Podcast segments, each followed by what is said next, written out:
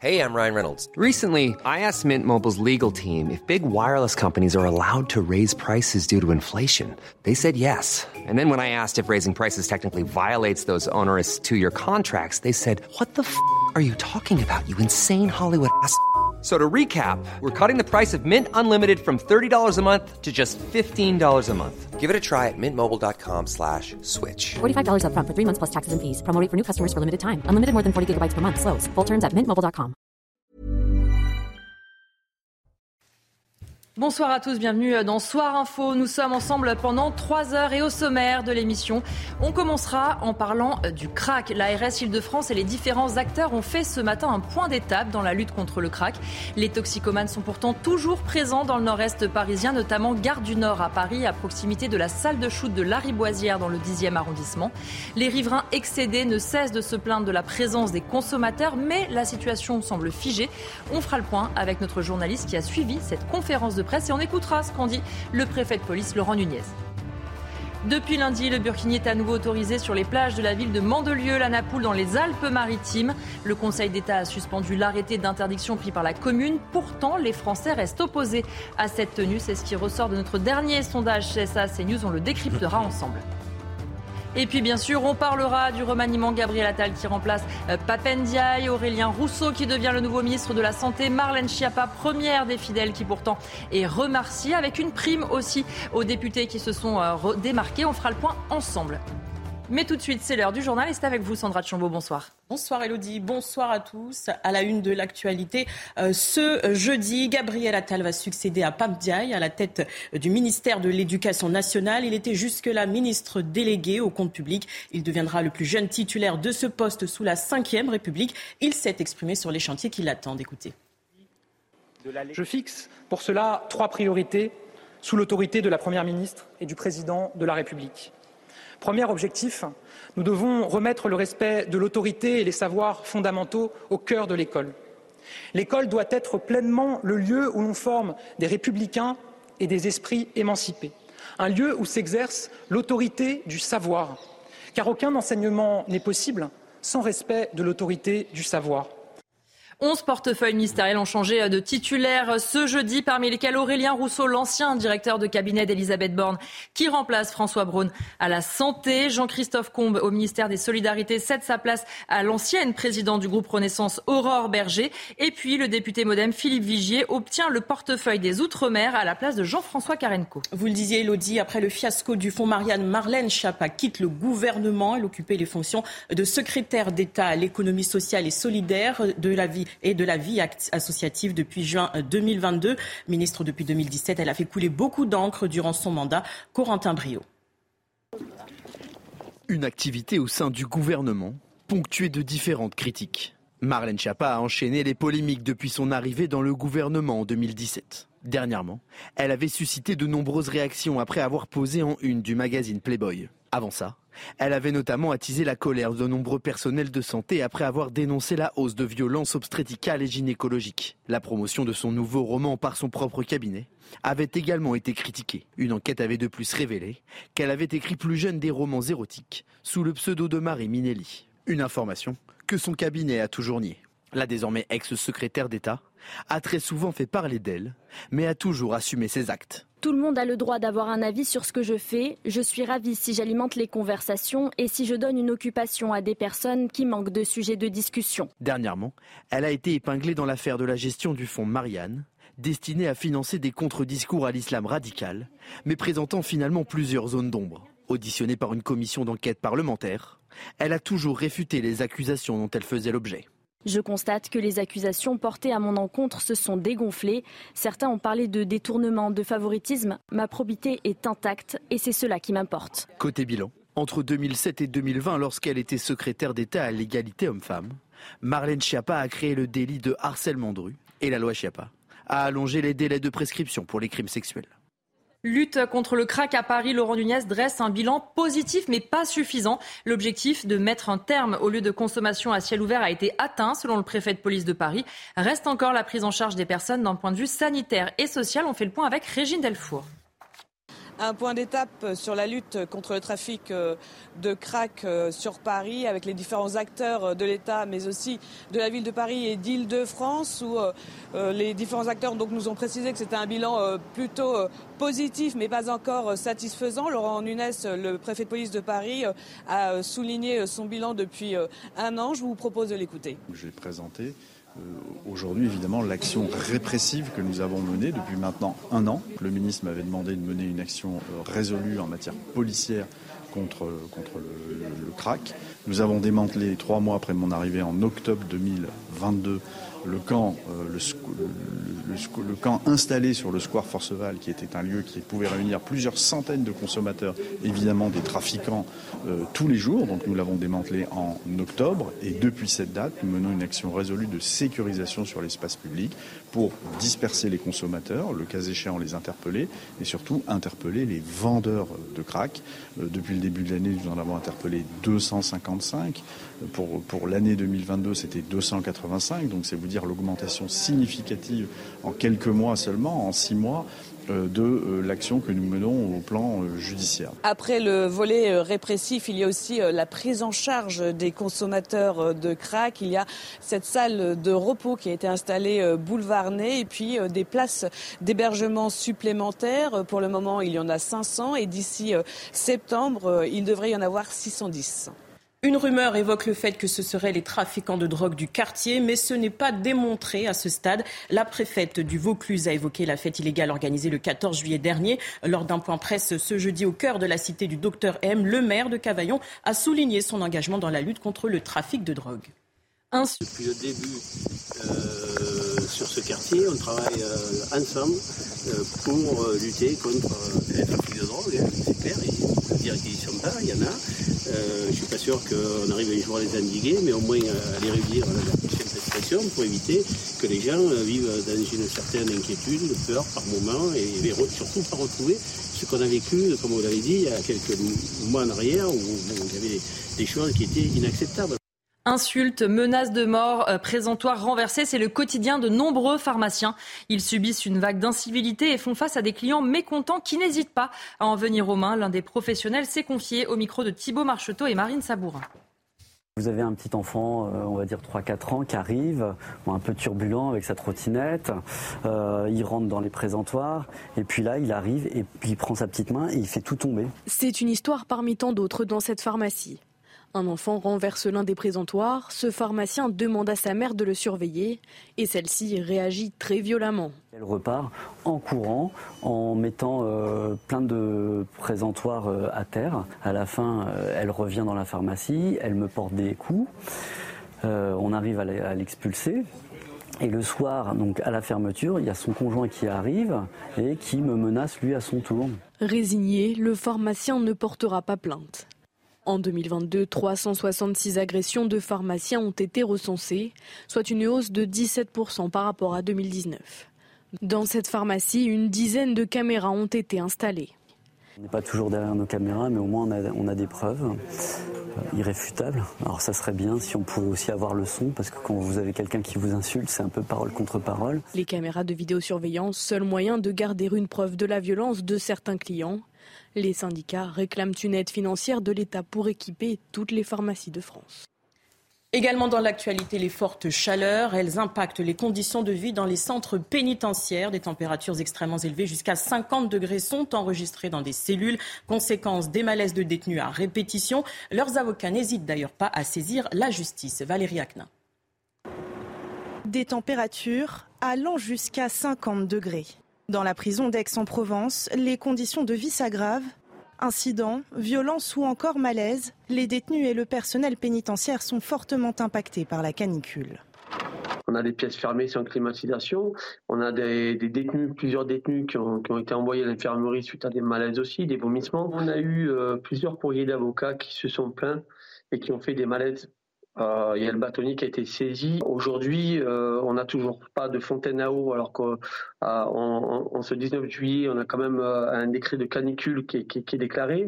Alors pour lutter contre ces températures accablantes? On nous a mis sur certains postes, parce que d'autres n'ont pas forcément le droit, raison budgétaire, on nous explique, des ventilateurs air, air rafraîchissant, ce qu'on nous explique, avec deux pains de glace qu'on met à l'intérieur, mais qui font non même pas une heure. Donc c'est totalement ridicule et encore de l'argent jeté par les fenêtres. Hein. Malgré l'appel à l'aide des syndicats auprès du ministre de la Justice, aucune solution concrète n'a pour l'instant été proposée.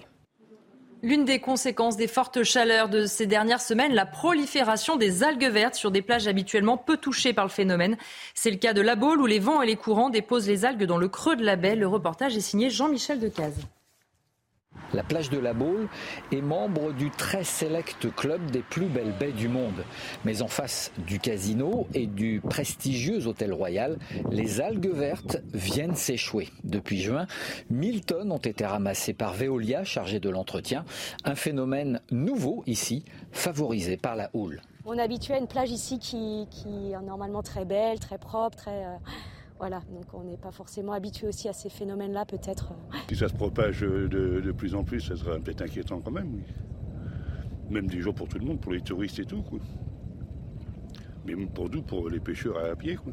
Les algues filamenteuses de la Baule n'ont rien à voir avec celles qui tapissent les plages des Côtes d'Armor, mais en cas de décomposition, elles sont tout aussi toxiques. Des fois, on n'est pas trop rassuré. Hein. Ramasser, euh, bon, on va plus loin quand même, il ne faut pas se leurrer. Hein. S'il y a ces trucs-là, c'est qu'il y a des trucs dans l'eau qui les favorisent. Les algues prolifèrent car il y a trop de nitrates dans l'eau du fait des activités agricoles, des concentrations apportées dans la baie de la Baule par les rivières bretonnes. Seul 1% des cours d'eau respectent la norme maximale de 10 mg de nitrate par litre. Ironie de l'histoire, ici les algues ramassées servent d'engrais aux agriculteurs. Voilà pour l'essentiel de l'actualité. Merci Sandra Tchambon. On vous retrouve pour un autre point sur l'actualité à 22h. On marque une pause et on se retrouve avec l'invité de Soir Info. Ce soir, nous recevons Henri Guénaud. Euh, dans Soir Info avec l'invité de Soir Info ce soir, c'est Henri Guénaud. Bonsoir. Bonsoir. Merci d'être avec nous, ancien conseiller de Nicolas Sarkozy. On va commencer avec l'actualité politique euh, de la soirée, ce remaniement, ces ajustements. Euh, on va rentrer un peu dans le détail, mais d'abord, dans les généralités, qu'est-ce que vous pensez de ces annonces et de la manière dont elles ont été faites, un peu cacophoniques? Bon, je vais laisser de côté la, la cacophonie parce que chaque fois qu'il y a ou un remaniement ou même une nomination à faire, se passe de la même façon, c'est que ça dure, ça s'étire en, en longueur, euh, pour des raisons qui, à mon avis, relèvent plus de la psychologie que de la politique. Mais euh, laissons de côté le, spectacle que donne l'État depuis un certain temps. Euh, quant au remaniement, le remaniement, il correspond très exactement au diagnostic qu'a fait le président de la République sur l'état de la société française. Il nous a dit il y a quelques jours, ah voilà, 100 jours sont passés, la France mmh. est apaisée. Hein, donc dans une France apaisée où tout va bien, on peut se contenter de, d'ajuster à la marge, euh, de mettre euh, M. Attal à la place de M. Papindé, euh, de changer ministre de la Jeunesse. oui, il y a beaucoup de chaises musicales quand même. Oui, il y a beaucoup de chaises musicales. Il y a, surtout, il n'y a, y a pas de dessin. Hmm. Quand vous formez un gouvernement, vous le formez en vue d'un objectif. Il n'y a pas de cap. Il n'y a pas de cap. Il n'y a pas de cap parce qu'il n'y a pas de dessin. C'est-à-dire, c'est voilà quel est, quel est le projet de ce gouvernement? Quel est d'ailleurs le, le, projet du président de la République sur les quatre ans qui restent à courir de son mandat? C'est euh, quoi son idée de la France dans le monde? C'est quoi? Prenez la, l'éducation nationale. Mmh. L'éducation nationale, c'est pas un sujet technique. C'est pas un sujet qui se traite à part des autres sujets.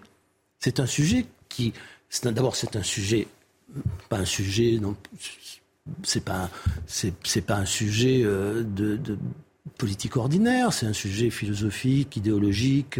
Euh, voilà, c'est quand, quand la, la Troisième République fait l'école de la République telle que nous l'avons longtemps connue, le projet s'inscrit dans un projet complet, un projet de société.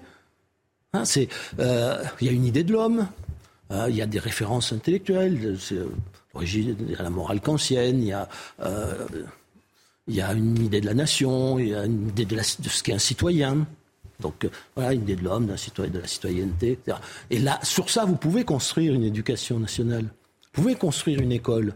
Parce que vous savez, au fond, quel type d'homme vous voulez, vous voulez instituer.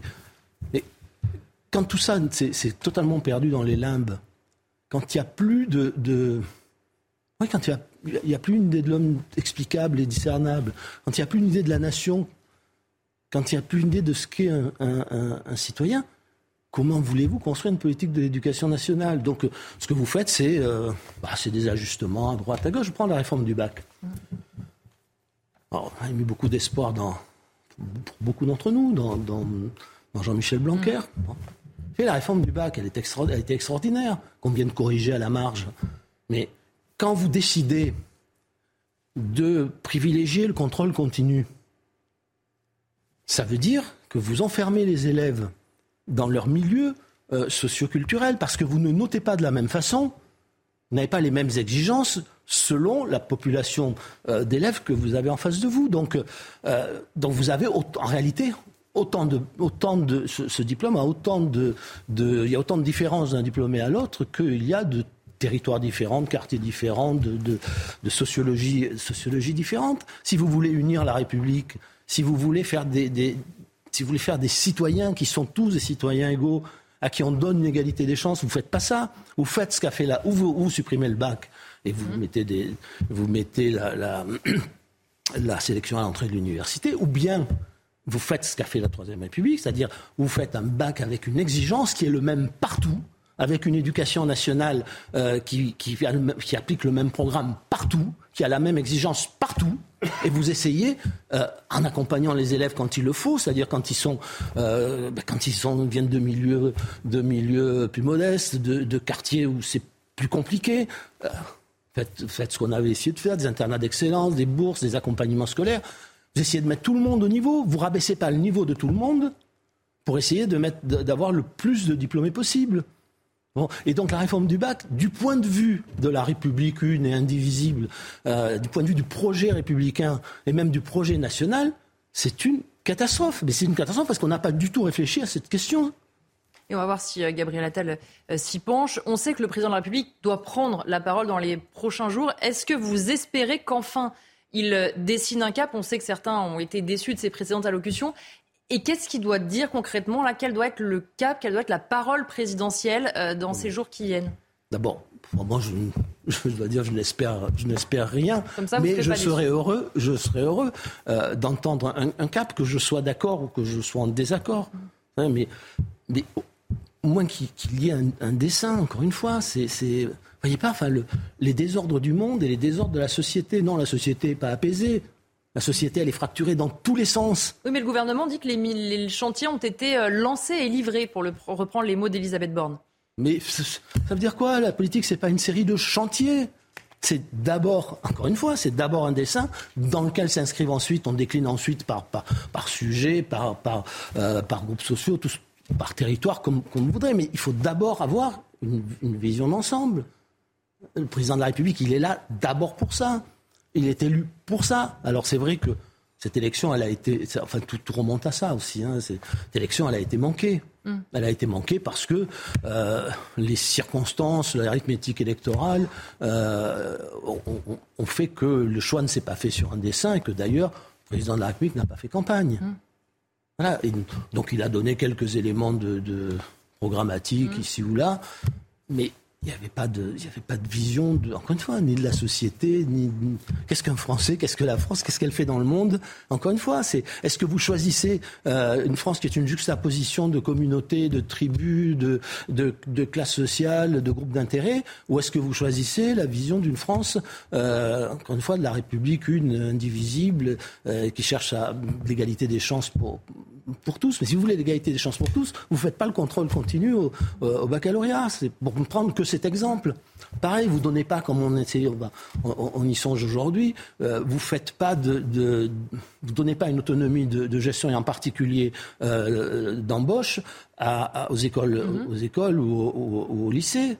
Vous le faites pas parce que qui va vouloir aller dans certains quartiers? Personne. Donc c'est la République, c'est partout pareil. C'est-à-dire les droits sont partout les mêmes, les devoirs sont partout les mêmes. Ça n'empêche pas après d'essayer de corriger euh, des inégalités. Parce que quand vous donniez des bourses, on corrigeait des inégalités. Mmh. Mais, mais euh, euh, voilà, vous, pouvez, vous avez le devoir de corriger les inégalités, mais pour aller vers, vers plus d'unité. Donc tant qu'on n'a pas, tant pas une réponse à ça, dans l'état où se trouve aujourd'hui la société française, dans l'état où on l'a laissé aller depuis 40 ans, hein, ça n'a pas commencé euh, avec ce gouvernement ni avec le président de la République, mais ça, s'aggrave. On, le voit bien. On va reparler de ce qui s'est passé ces jours-ci, mais vous pouvez rajouter à ça les gilets, jaunes, les bonnets rouges, euh, les, les, manifestations euh, autour de la réforme des retraites, la violence qui, monte de partout. Voilà, et dont on, et, et qu'on, là aussi, qu'on coupe en morceaux. Alors, il y a la violence des gilets jaunes, il y a la violence des banlieues, il y a la violence des, de l'ultra-gauche, de l'ultra-droite. Et puis, il y a peut-être une violence globale aussi dans la société qu'il faut prendre en compte. Et, on va en parler justement parce que vous reveniez sur ce qui s'est passé, notamment les émeutes de ces derniers jours. À nos confrères du Figaro, vous disiez, nous avons assisté à une violence primitive, mimétique et épidémique. Qu'est-ce que vous vouliez dire en utilisant ces trois... Euh, Alors, d'abord, d'abord la, la violence, elle est naturellement épidémique. Hein. C'est-à-dire que vous mettez euh, un certain nombre de gens violents dans un groupe, vous avez toutes les chances que cette, la violence se, répande dans tout le groupe. Euh, la violence mimétique, c'est le mécanisme qui fait la, dans, les situations extrêmes, qui fait l'épidémie de la violence, c'est-à-dire qui fait que chacun imite la violence de l'autre, chacun répond à la violence de l'autre. La violence mimétique, vous la voyez, vous la voyez dans une, dans une foule qui devient une meute. Bon, eh bien cette foule ou cette meute, elle d'abord, elle est constituée de gens parfaitement normaux au départ, la plupart en tout cas d'entre eux. Et puis brusquement, la plupart d'entre eux, parfaitement normaux, pas du tout violents dans la vie ordinaire, deviennent violents. Bon, donc ça, quand on en arrive à ce stade, il faut se dire que la première question qui se pose, qui est posée à l'État, c'est de tout faire pour arrêter ce cercle fatale de la violence. Parce qu'elle va entraîner tout le monde. C'est, c'est, vous êtes violent avec, avec les policiers. Bon, bah, les policiers finissent par devenir violents. Et ils n'ont pas le droit. Mmh. Mais vous ne pourrez pas l'empêcher. C'est-à-dire, soit ils vont se désengager, soit, soit, soit ils vont répondre. Bon, euh, si vous agressez des gens, on l'a vu, on l'a vu poindre là, mais c'est pas la première fois. Ça commence à poindre de partout.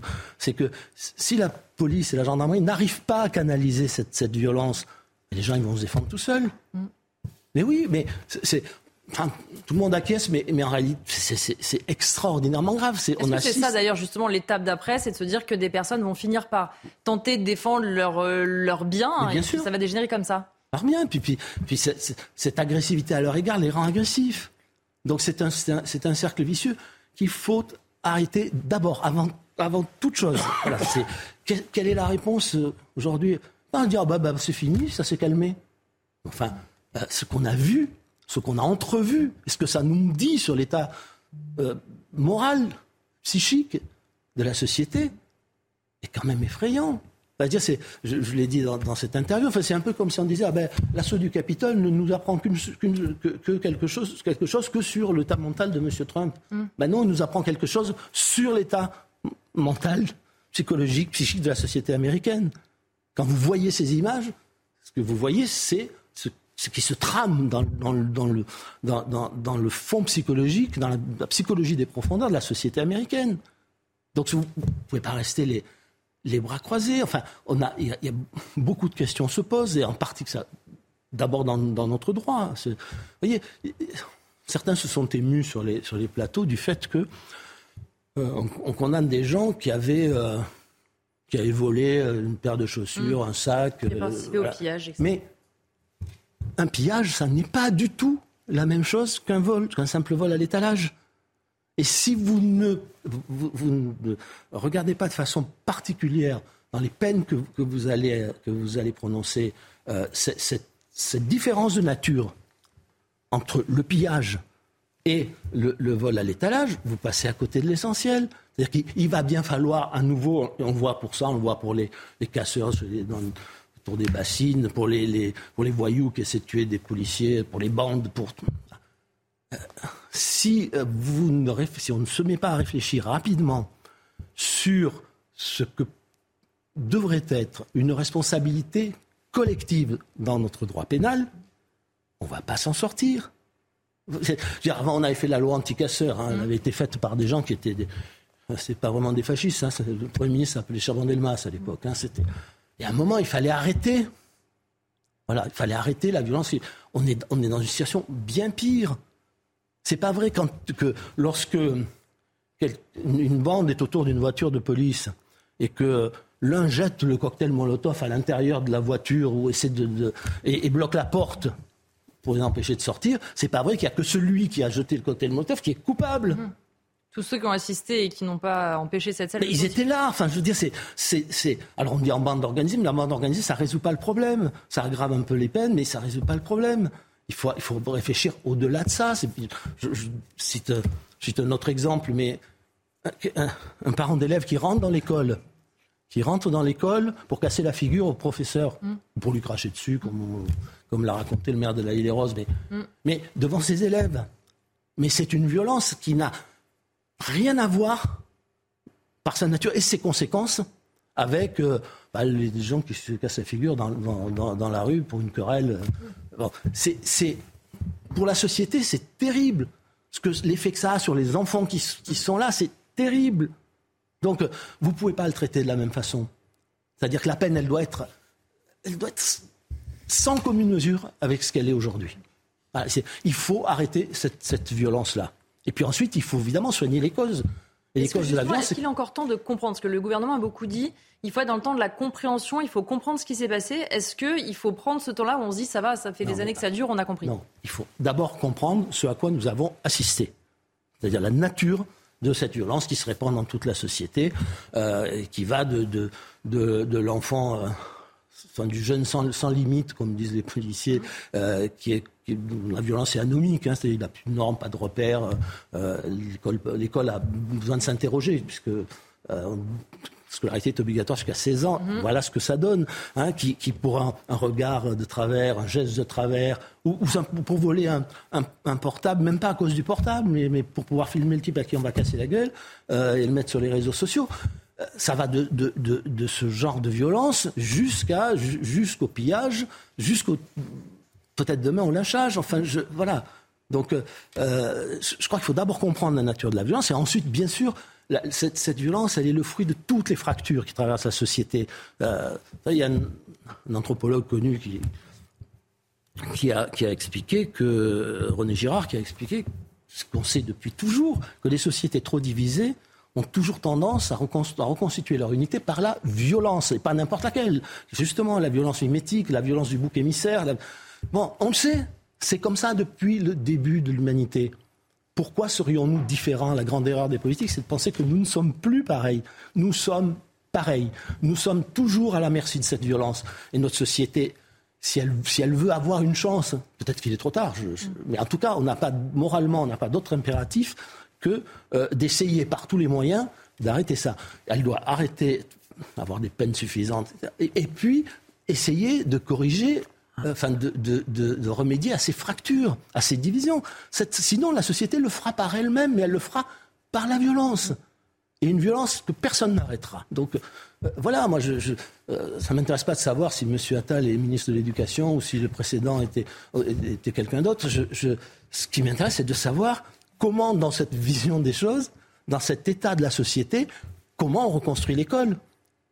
Voilà, et pourquoi Tant qu'on ne saura pas ça, on ne reconstruira pas l'école. Merci beaucoup en tout cas Henri Guénaud d'avoir été euh, euh, notre invité. On va poursuivre les débats avec euh, mes autres invités. Georges Fenech, bonsoir, consultant à CNews, François Pouponi, ancien député, bonsoir, et Jean-Michel Fauvergue, ancien chef du RAID. Alors on va commencer en parlant du crack, puisque l'ARS Île-de-France et les différents acteurs ont fait ce matin un point d'étape dans la lutte contre cette drogue. Alors que s'est-il dit lors de cette conférence de presse? Le résumé est signé Régine Delfour un point d'étape sur la lutte contre le trafic euh, de crack euh, sur Paris avec les différents acteurs de l'État mais aussi de la ville de Paris et d'Île-de-France où euh, les différents acteurs nous ont précisé que c'était un bilan plutôt positif mais pas encore satisfaisant. Laurent Nunes, le préfet de police de Paris, a souligné son bilan depuis un an. Je vous propose de l'écouter. Présenté euh, aujourd'hui, évidemment, l'action répressive que nous avons menée depuis maintenant un an. Le ministre m'avait demandé de mener une action euh, résolue en matière policière contre, contre le, crack.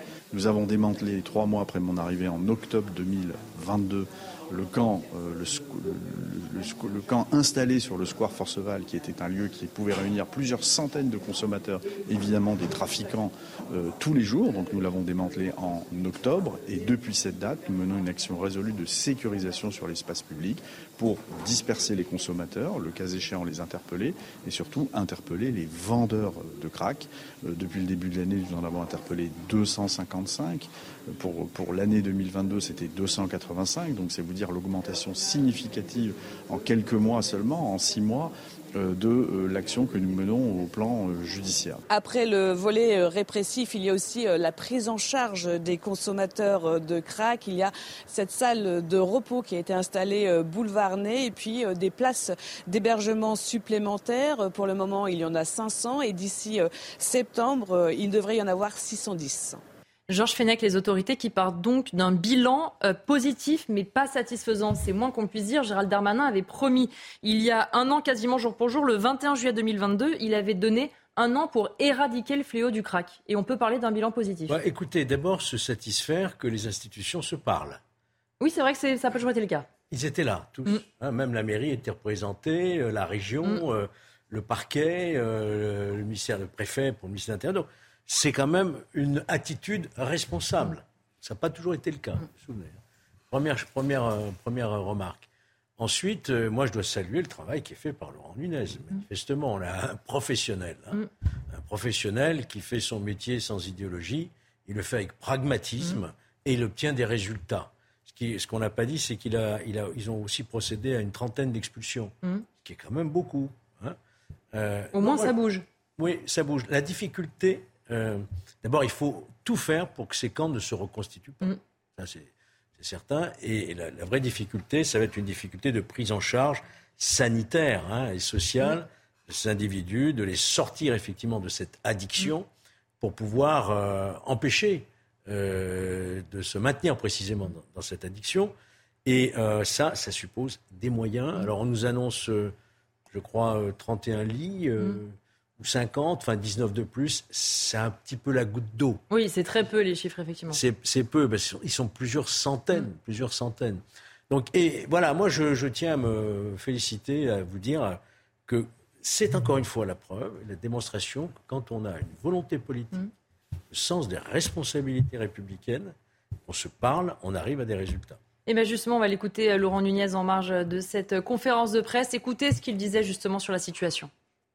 Je considère que ce bilan il est positif, mais il n'est pas suffisant encore à ce stade. D'abord parce qu'évidemment il subsiste encore euh, des mots doux. Il faut continuer parce qu'il subsiste évidemment encore ce trafic euh, subsiste.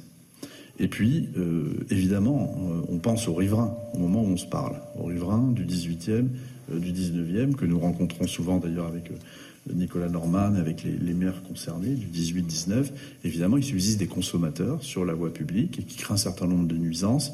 Et on peut comprendre euh, la colère d'un certain nombre de riverains. Jean-Michel Fauvergue, on a l'impression qu'il est assez euh, conscient de la situation, c'est-à-dire qu'il parle franchement, il y a eu des progrès, ça n'est pas non plus 100% de réussite, et surtout, il a quand même, même si ça ne change peut-être pas les choses, un mot pour les riverains, parce qu'on les entendait encore hier dans notre émission, on sait combien ils pâtissent aussi de cette situation. Oui, n'oublions pas, euh, à l'identique de ce que disait Georges, que Laurent Nunez est un grand professionnel, c'est un, homme de sécurité, préfet. Euh, il a travaillé comme directeur de cabinet auprès du préfet de, police à Paris. Il a été préfet de police à Marseille. Euh, il a été secrétaire d'État, ne l'oublions pas non plus. Et donc, il sait de quoi il parle, Laurent Nunez. Et, effectivement, il, englobe tous les, tous les domaines, y compris euh, les, habitants qui sont dans ces quartiers. Il a un mot pour eux et c'est une bonne chose. Euh, il a, euh, Laurent Nunez a apaisé les choses. Peut-être que son prédécesseur n'était pas dans les mêmes dans la même idée, et en particulier le, relationnel avec la mairie de Paris. C'est quelque chose d'important, surtout à, une, à un moment où la mairie de Paris se, se, renforce en policiers municipaux. On a besoin des policiers municipaux, que ce soit à Paris ou ailleurs, pour être présents sur le terrain. Et, le crack, c'est quelque chose de très particulier. Le crack, c'est euh, une, espèce de drogue, euh, c'est du chlorhydrate de cocaïne, une espèce de drogue. Euh, à, la première prise, on est sous, sous emprise, on devient violent et on devient malade. On est malade du crack et violent. Euh, donc, euh, euh c'est pas l'usage est assez est, assez restreint, mais quand même, on a en face de nous des gens qui sont malades. Alors effectivement, il y a eu des usagers, des trafiquants qui ont été expulsés, en particulier au Sénégal. Et ça, c'est une, c'est une bonne chose. Mais il faut continuer à en soigner une partie. Euh, euh, et c'est ce qui est en train d'être fait. Alors évidemment, on peut se plaindre qu'il n'y ait pas assez de lits. Mm. C'est en train d'augmenter. Euh, peut-être qu'il y en aura plus plus tard, mais c'est surtout qu'à un certain moment, il faut de la présence aussi sur la voie publique. Et pour les riverains, il faut la présence sur la voie publique qui ventile les gens, qui les font mm. partir, qui les. Alors on dira, ils partent ailleurs. Oui, oui on les déplace. Oui, sans doute, mais en attendant de les placer, eh bien les riverains, si on les ventile, terme euh, policier, excusez-moi. Euh, si on, l'autorise Si on les, on les, ventile, eh bien, ça permet de, aux, riverains de, vivre, d'avoir une, bouffée d'oxygène quand même. François Pupponi, est-ce qu'on a perdu effectivement beaucoup de temps? Parce qu'on l'a vu euh, au début, la mairie expliquait que c'est la faute de la région, la région disait que c'est la faute de la préfecture et ça. Donc il y a eu un moment, comme le disait justement Georges, où déjà ils ne se, se mettaient pas autour de la table et surtout où chacun allait, par exemple, au jardin des Halles, tous, par exemple Valérie Pécresse, Rachida Dati, Anne Hidalgo, elles y allaient séparément et chacune accusait l'autre. Ça fait perdre du temps quand même. On a perdu des années. Oui. Effectivement, depuis le début, tous les acteurs du, dossier disent euh, on ne peut tenter de régler le problème parce que malheureusement la toxicomanie autour du crack et la toxicomanie en général, ça ne se réglera pas comme ça. Mais on ne peut lutter contre ce fléau que si tout le monde se parle. Mm. Parce qu'il y a un aspect répression, le préfet de police l'a dit, il y a un aspect prévention, il y a un aspect prise en charge au niveau euh, santé publique. Et si tous les acteurs de ce dossier ne se parlent pas ensemble, ça ne va pas marcher. Et effectivement, pendant des années, l'État et la mairie étaient euh, euh, face à face, et, je, je rejetais la responsabilité, ce qui était une erreur euh, terrible. Donc là, aujourd'hui, on va dans le bon sens. On voit bien que sur l'aspect sécuritaire, bah, les chiffres sont là, hein, les interpellations, les mhm. expulsions. Le préfet l'a dit, il faut encore faire plus, mais au moins on va dans le bon sens. La grande difficulté, c'est la prise en charge toxicomane, parce que Tant qu'il y aura des toxicomanes, il y aura des dealers. Tant qu'il y aura des dealers, il y aura des toxicomanes. Et donc, on déplace. Alors, effectivement, je pense que Michel Fauvergue a raison de dire que moi, j'ai vécu un, peu en tant que maire. Oui, on déplace le problème, mais parfois dans un quartier, il faut soulager les riverains de ce quartier. Alors, on va pénaliser les riverains d'un autre quartier. Mais sauf que la vie est tellement devenue insupportable pour certains mm. riverains qu'il faut déplacer. Parce que tant qu'on ne peut pas régler complètement le problème, ce n'est pas forcément la meilleure solution. Mais sincèrement, pour ceux qui le vivent quotidiennement, il n'y en a pas d'autre.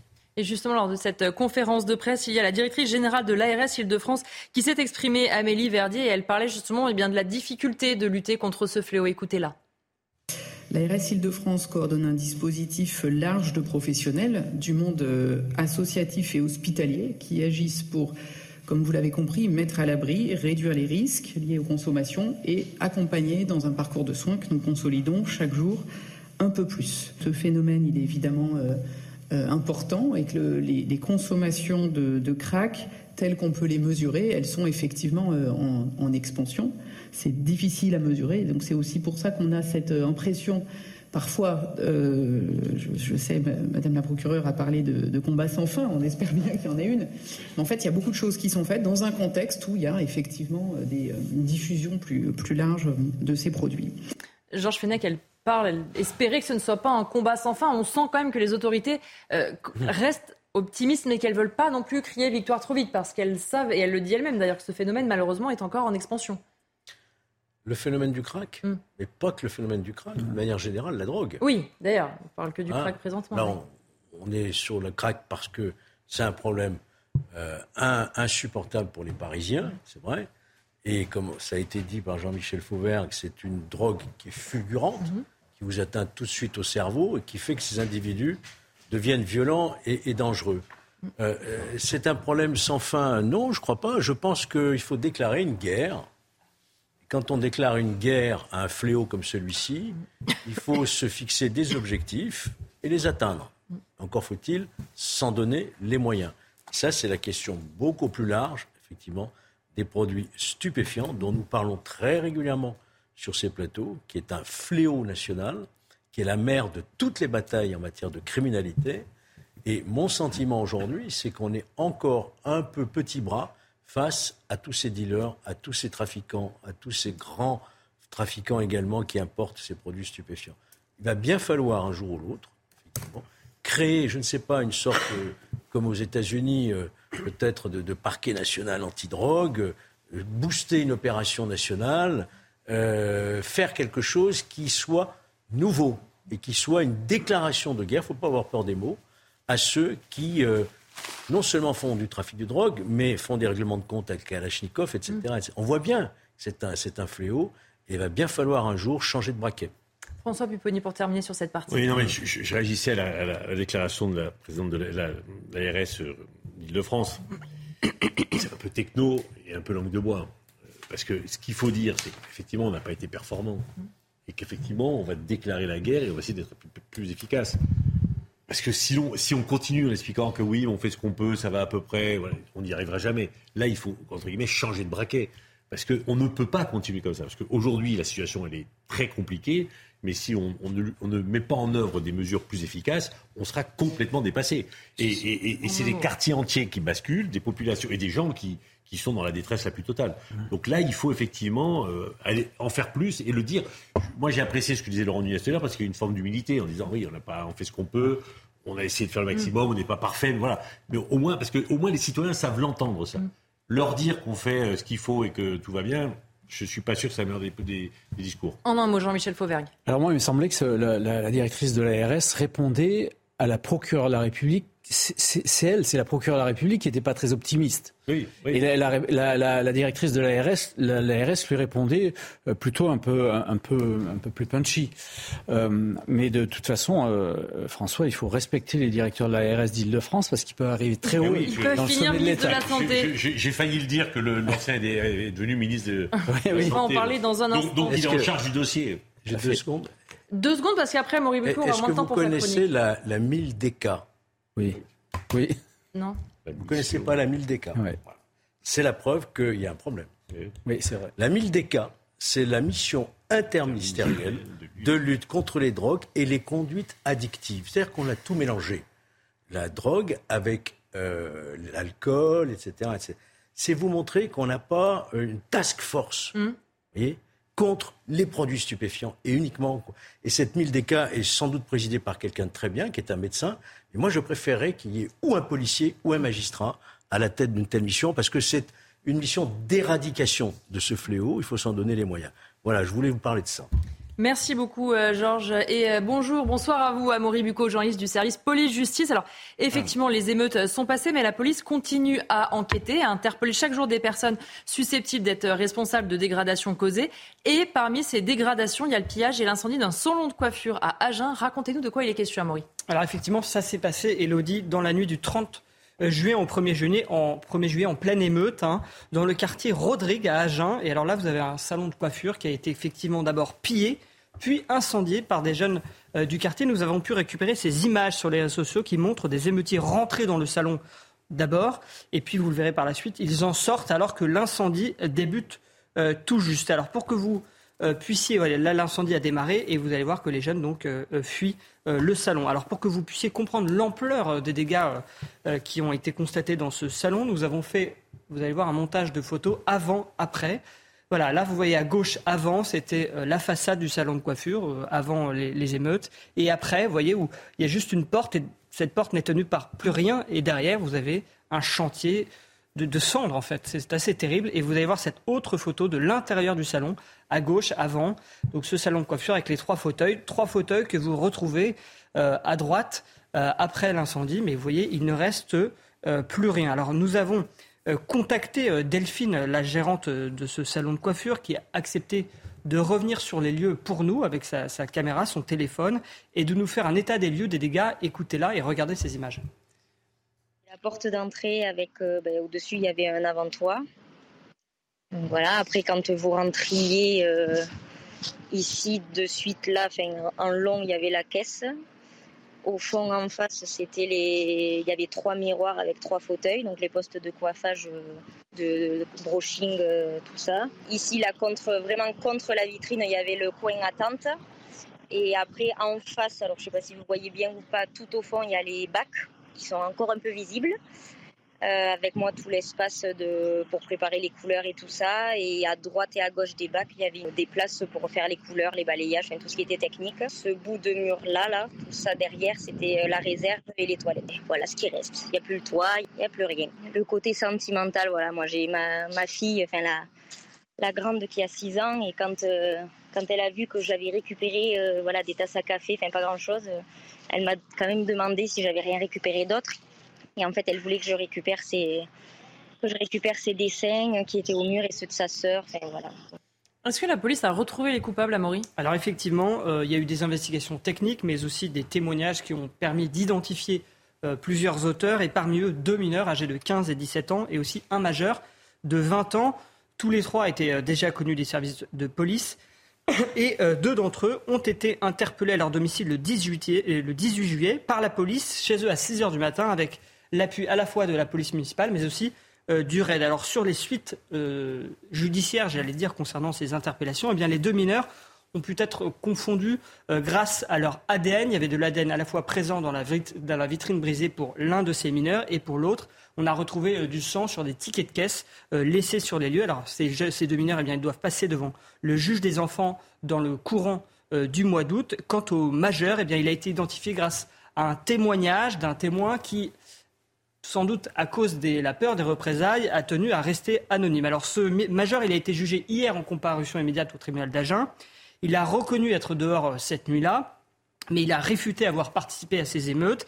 Et euh, le tribunal a jugé qu'on ne pouvait pas le condamner sur la simple base d'un témoignage anonyme. Et donc, il a été relaxé. Alors, ce que nous disait le parquet d'Agen, c'est qu'il se laissait le, l'opportunité euh, d'aller en appel. Et puis la gérante du salon, elle était d'ailleurs présente lors de cette audience. La scène a été euh, très douloureuse pour elle. Elle nous a raconté par exemple qu'elle avait pleuré quand son avocate avait évoqué l'histoire de ce salon de coiffure qui est beaucoup dans sa vie. Je vous propose de l'écouter à nouveau. Ce que j'attends de la justice, c'est que qu'elle fasse son travail et que les responsables soient punis. Après, moi, en soi, euh, comme je disais, qu'il soit en prison ou pas en prison, euh, mon salon, je l'aurai plus, ce sera plus jamais le même. Quand euh, on est au tribunal et que quand on voit le, président du tribunal qui est voilà en lui disant vous êtes accusé de ci, de ça, on vous voit sur les vidéos et tout, et qu'en fait il est en face de vous, vous dit non, ben c'est un peu le, désespoir quoi, parce qu'on il va pas dire oui c'est moi, hein. mais un peu, ça fait un peu mal quoi.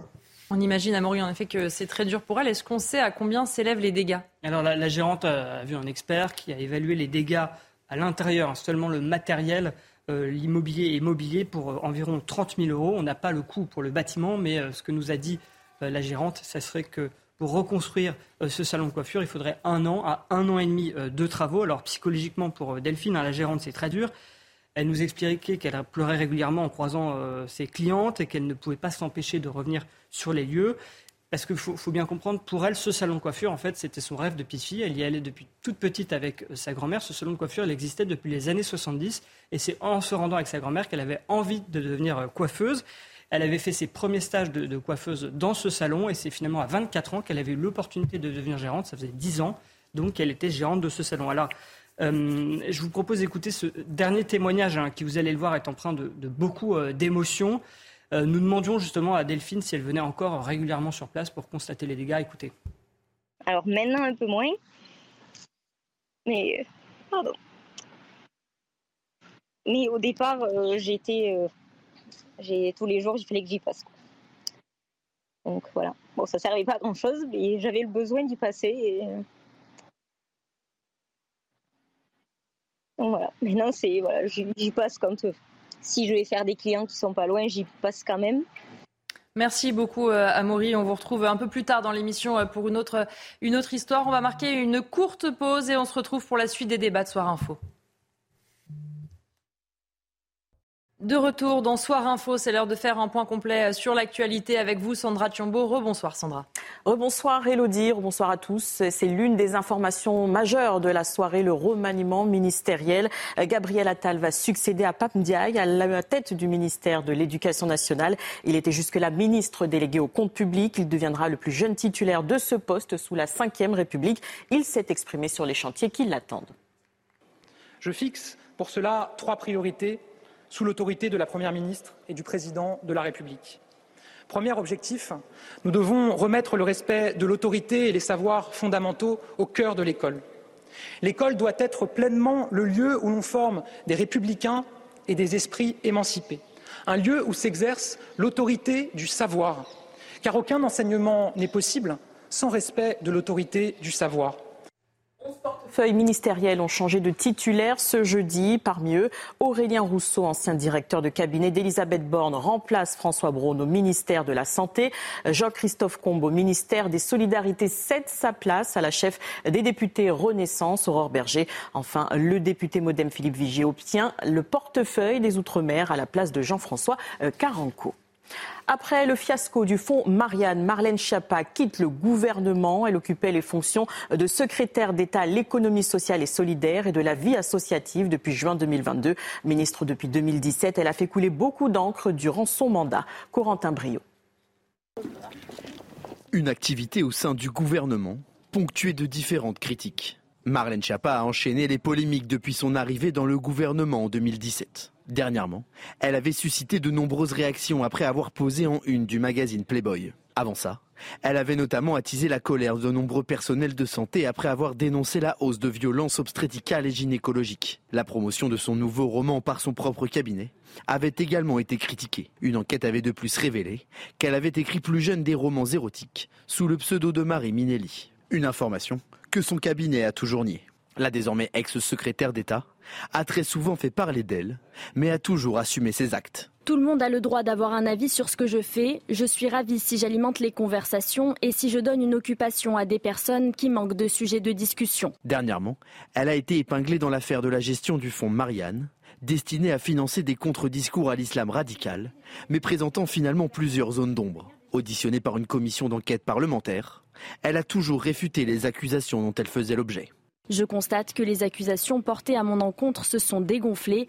Certains ont parlé de détournement, de favoritisme. Ma probité est intacte et c'est cela qui m'importe. Côté bilan, entre 2007 et 2020, lorsqu'elle était secrétaire d'État à l'égalité homme-femme, Marlène Schiappa a créé le délit de harcèlement de rue et la loi Schiappa a allongé les délais de prescription pour les crimes sexuels.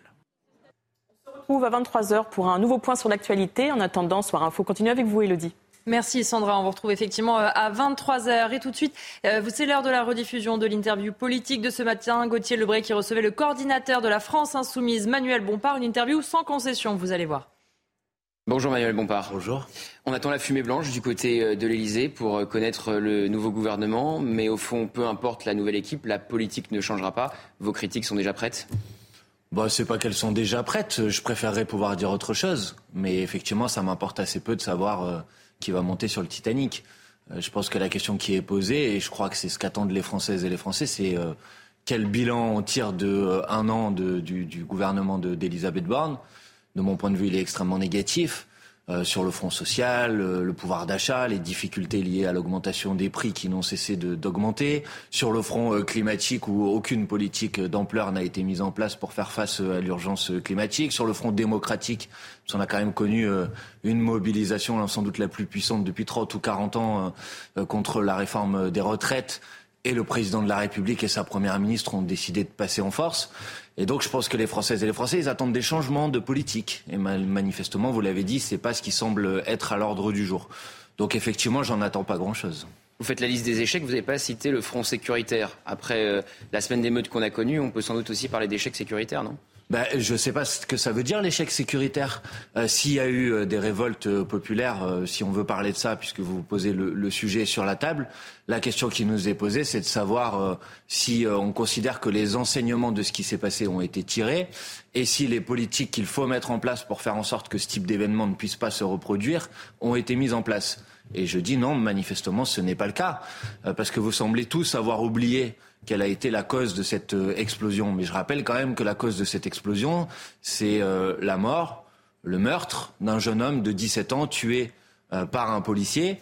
Euh, suite à un refus d'obtempérer ou à un contrôle routier, et c'est ça qui a déclenché cette vague de, de, de révolte. Donc, si on veut faire en sorte que euh, le retour au calme soit un retour au calme durable, il faut faire en sorte de s'attaquer aux causes de ces euh, problèmes. Et les causes de ces problèmes, c'est des rapports qui sont dégradés entre la police et une partie de la population. Et je crois que c'est à ça qu'il faut s'attaquer. Et effectivement, sur ce sujet, euh, pour l'instant, je pense que ça fait partie aussi des échecs. Bien sûr, la mort euh, du jeune Naël, disons-le. Est-ce que vous ne pensez pas qu'au bout d'un moment, après la semaine d'émeute qu'on a connue, ce n'était qu'un prétexte pour casser, piller, aller s'en prendre à des commissariats, des mairies, des écoles? Non, je ne pense pas ça. Ce n'était pas qu'un prétexte Non, non, pas du tout. Qu'il puisse y avoir euh, dans une vague de révolte des gens qui se soient greffés dessus avec d'autres motivations, c'est une possibilité. Mais si vous pensez qu'il n'y a aucun rapport entre les événements qui se sont produits et le meurtre de ce jeune homme euh, Naël, alors euh, vous pourrez me, me, dire pourquoi ça ne s'est pas produit deux mois avant, trois mois avant ou quatre mois avant. C'est bien qu'il y avait un rapport entre non, les que deux. Que ce soit l'élément déclencheur, bien sûr. Bon, bah donc quand vous êtes rationnel, quand vous et essayez après que ça devienne un prétexte pour les émeutiers, quel est le rapport entre la mort du jeune Naël et le fait d'aller euh, incendier une école ou une crois, mairie Je crois avoir répondu à votre question. Moi, j'ai toujours dit que j'étais bien évidemment pas d'accord avec le fait qu'on incendie des écoles ou des mairies. Je dis qu'il y a eu un élément déclencheur qui a été celui-ci. Et si vous voulez faire en sorte qu'il n'y ait pas un nouvel élément déclencheur de cette nature dans plusieurs mois, dans plusieurs semaines ou dans plusieurs années, alors vous devez répondre à cette question. Et cette question, elle est très simple. Il y a eu 13 personnes qui sont mortes suite à des refus d'obtempérer en 2022. Il y en a eu une personne en 10 ans en Allemagne. Donc il y a un problème. Et il faut s'attaquer à ce problème. Et pas faire comme s'il n'existait pas. Pas faire comme M. Darmanin, comme si finalement circuler, il n'y a rien à voir. Et sur ce sujet, sur la question du rapport entre la police et la population, sur la question du racisme dans la police, sur la question des réformes qu'il faut faire en profondeur de l'organisation de la police aujourd'hui, le président de la République, son gouvernement ne dit strictement rien. Une dernière question sur les émeutes. Pourquoi Jean-Luc Mélenchon n'a pas appelé au calme? Mais parce que vous avez mal lu ce que Jean-Luc Mélenchon, ou moi-même, ou euh, l'ensemble des parlementaires de, de la Mélenchon, France. l'a très bien lu, où il parle des chiens de garde qui l'obligent à appeler au calme. Oui, voilà, exactement. Eh ben, J'ai l'impression que vous avez envie de continuer à, à, à contribuer à, à, cette image, mais euh, je vais vous répondre. Non, très... je, vous demande, je, vous pose une question mais sur le de Jean-Luc Mélenchon qui a déclenché une polémique au sein même de la NUPES. Non, pas du tout, mais je vais quand même, si vous répondre, Roussel, je vais quand même répondre à cette, à cette question. Nous Merci. avons dit les choses de manière très simple. Nous avons dit, nous appelons à la justice pour permettre le retour au calme. Nous demandons la justice. Nous demandons qu'il y ait des réformes en profondeur de l'organisation de la police. Nous demandons que la question des refus d'obtempérer soit attaquée. Nous demandons que la question du racisme dans la police soit attaquée. Nous demandons à ce que quand des syndicats de police publient un communiqué qui parle de guerre civile et qui menace le pouvoir en place, euh, qu'il soit remis Manuel en place Bompard. et qu'il soit remis en ordre. Et tout ça n'a pas été fait. Voilà, tout simplement. Manuel Donc nous Bompard. avons demandé la justice et nous continuons à demander la justice. David Guiraud, député LFI, a refusé d'appeler au calme quand on lui a posé la question. Il a Mais- refusé de le faire. David Guiraud a dit les choses de manière euh, très claire. Il a dit Maladroite était à. Non, non, je sais pas ce que je suis en train de dire. Claire et maladroite, c'est pas tout à fait la pas, non, je sais, merci, mais c'était Euh, de maladroit de refuser d'appeler au calme. Mais attendez, pourquoi vous, vous, vous, vous, vous prenez qu'un bout de la phrase, etc. Il a refusé d'appeler au calme. On lui demande D'accord. Moi, je vous ai Non, répondu. je n'appelle pas si au ça calme. ne vous convient pas, c'est dommage pour vous, mais moi, je vous ai répondu. vous êtes le chef je de vous ai dit, la eh France ben, très, très clairement. de condamner les propos Mais je n'ai pas envie de condamner les propos parce que peut-être que vous, vous avez envie de le faire. Mais non, moi, je suis pas là pour ça. Mais voilà, très, très clairement, vous n'êtes pas là pour ça. Donc moi, je vous redis, nous avons demandé à ce qu'il y ait de la justice pour permettre un retour au calme qui soit un retour au calme durable. Et nous continuons à demander ce qu'il y ait de la justice pour permettre un retour au calme qui soit un retour au calme durable, tout simplement. Et maintenant, vous allez me dire pourquoi le président de la République, pourquoi M. Darmanin, ministre de l'Intérieur, sont incapables de regarder en face les difficultés qui sont posées par des rapports dégradés entre la police et une partie de la population. Ça, c'est le sujet majeur. C'est ça large, qu'il faut major- s'attaquer. une large majorité de la population soutient la police. Oui, oui, je le sais. Et puis je sais soutiennent aussi. la police. Oui, je le sais. Et puis je sais aussi que ce taux d'approbation ou de confiance en la police, il a baissé de 20% depuis 25 ans. Voilà. Et donc ça, vous pouvez peut-être vous Il poser une question sur dans- le sujet. Très bien. Mais mais c'est pas un problème. Moi, je suis pas contre la police. C'est pas le sujet. La question, c'est est-ce qu'on considère qu'une démocratie peut bien fonctionner quand il y a euh, quatre, trois ou quatre personnes sur 10 qui n'a pas confiance en la police de son pays? Non, c'est un problème. Donc c'est un problème qui devrait nous interpeller tous. Il n'y a pas les anti-policiers et les pro-policiers. Moi, je pose la question de comment on fait en sorte d'améliorer ces relations. Et pour améliorer ces relations, il y a des problèmes qu'il faut regarder en face. Il y a des problèmes de précarité pour euh, le- le- les policiers. Il y a des problèmes de suicide dans la police. Il y a des problèmes de conditions de travail pour les policiers. Il y a des problèmes de formation des policiers. Il y a un problème de racisme dans la police. Il n'y a pas que moi qui le dis. L'ONU le dit euh, euh, également. Il y a des problèmes d'une augmentation significative multipliée par 5 depuis le changement de la loi en 2017 de personnes qui sont mortes suite à des refus d'obtempérer. Et c'est toutes ces questions qu'il faut poser. Parce que quand on est attaché à la République, à la démocratie, on a besoin d'avoir des rapports entre la population et la police qui soient des rapports sains et des rapports apaisés. Et c'est pas le cas aujourd'hui. Aujourd'hui. Vous venez de dire il n'y a pas les pros et les anti-police. Force est de constater que quand vous échangez avec les policiers, ils sont persuadés que la France insoumise est un parti anti-police. Bah peut-être que euh, vous contribuez à longueur de journée à expliquer ah, que la... bah oui. C'est pas votre discours. Bah je peux vous faire si vous voulez la liste de vos bandeaux. Ah c'est les bandeaux de CNews, c'est pas le discours de la France bah, insoumise le problème. je ne dis pas que ce ne sont que les bandeaux de CNews, mais je pense qu'effectivement vous contribuez à donner une image de notre programme ou de nos propositions qui ne correspond pas à la réalité. Quand vous avez des députés de la France mais attendez, laissez-moi répondre à votre question. Non, parce que vous venez de mettre oui, en cause oui, mais, je, je, quand vous avez des députés vous, avez mis en cause mes positions et ça vous a pas dérangé. Quand vous avez Donc des maintenant, moi, je vais répondre à votre question au milieu d'une manifestation parce que je dis ce que je veux ici sur ce plateau, tout le monde comme je le Tout le monde déteste la police. Excusez-moi. C'est pas de ma alors vous allez poser. Pense que vous êtes un parti Mais les policiers, vous n'allez pas parler à leur place, premièrement. Et deuxièmement, moi, je vais vous dire quelque chose. Le seul groupe parlementaire qui, entre 2017 et 2022, a déposé une commission d'enquête pour poser la question des suicides dans la police, c'est nous. Les seuls groupes qui disent qu'il faut, qui aiment tellement pas les policiers qu'il faut en embaucher 10 ou 12 000 de plus, c'est nous. Les seules questions, les seuls groupes politiques qui posent la question de, de, de, de la situation catastrophique dans laquelle travaillent un certain nombre de policiers, c'est nous. Le seul groupe parlementaire qui pose la question de savoir pourquoi on a de moins en moins de candidats au concours de policiers depuis maintenant 10 ans, parce que les conditions de travail des policiers sont dégradées, c'est nous. Donc vous n'allez pas me faire passer pour un anti-policier parce que vous n'y arriverez pas. Bah si, vous essayez de le faire. Pas du tout. Donc je vous laisse répondre. C'est après le discours que les policiers reçoivent. Ils ont l'impression que c'est un discours anti-policier. Mais ne parlez pas à la place des policiers, ne faites pas des généralités. parce que moi, je, on, les reçoit leurs représentants tous les jours et on les entend euh, critiquer la France insoumise. C'est pas ma faute. Et bah c'est très bien. Si certains que vous invitez critiquent la France insoumise, ils en ont le droit puisqu'on est en démocratie. Bien sûr. Et moi, j'essaye de les convaincre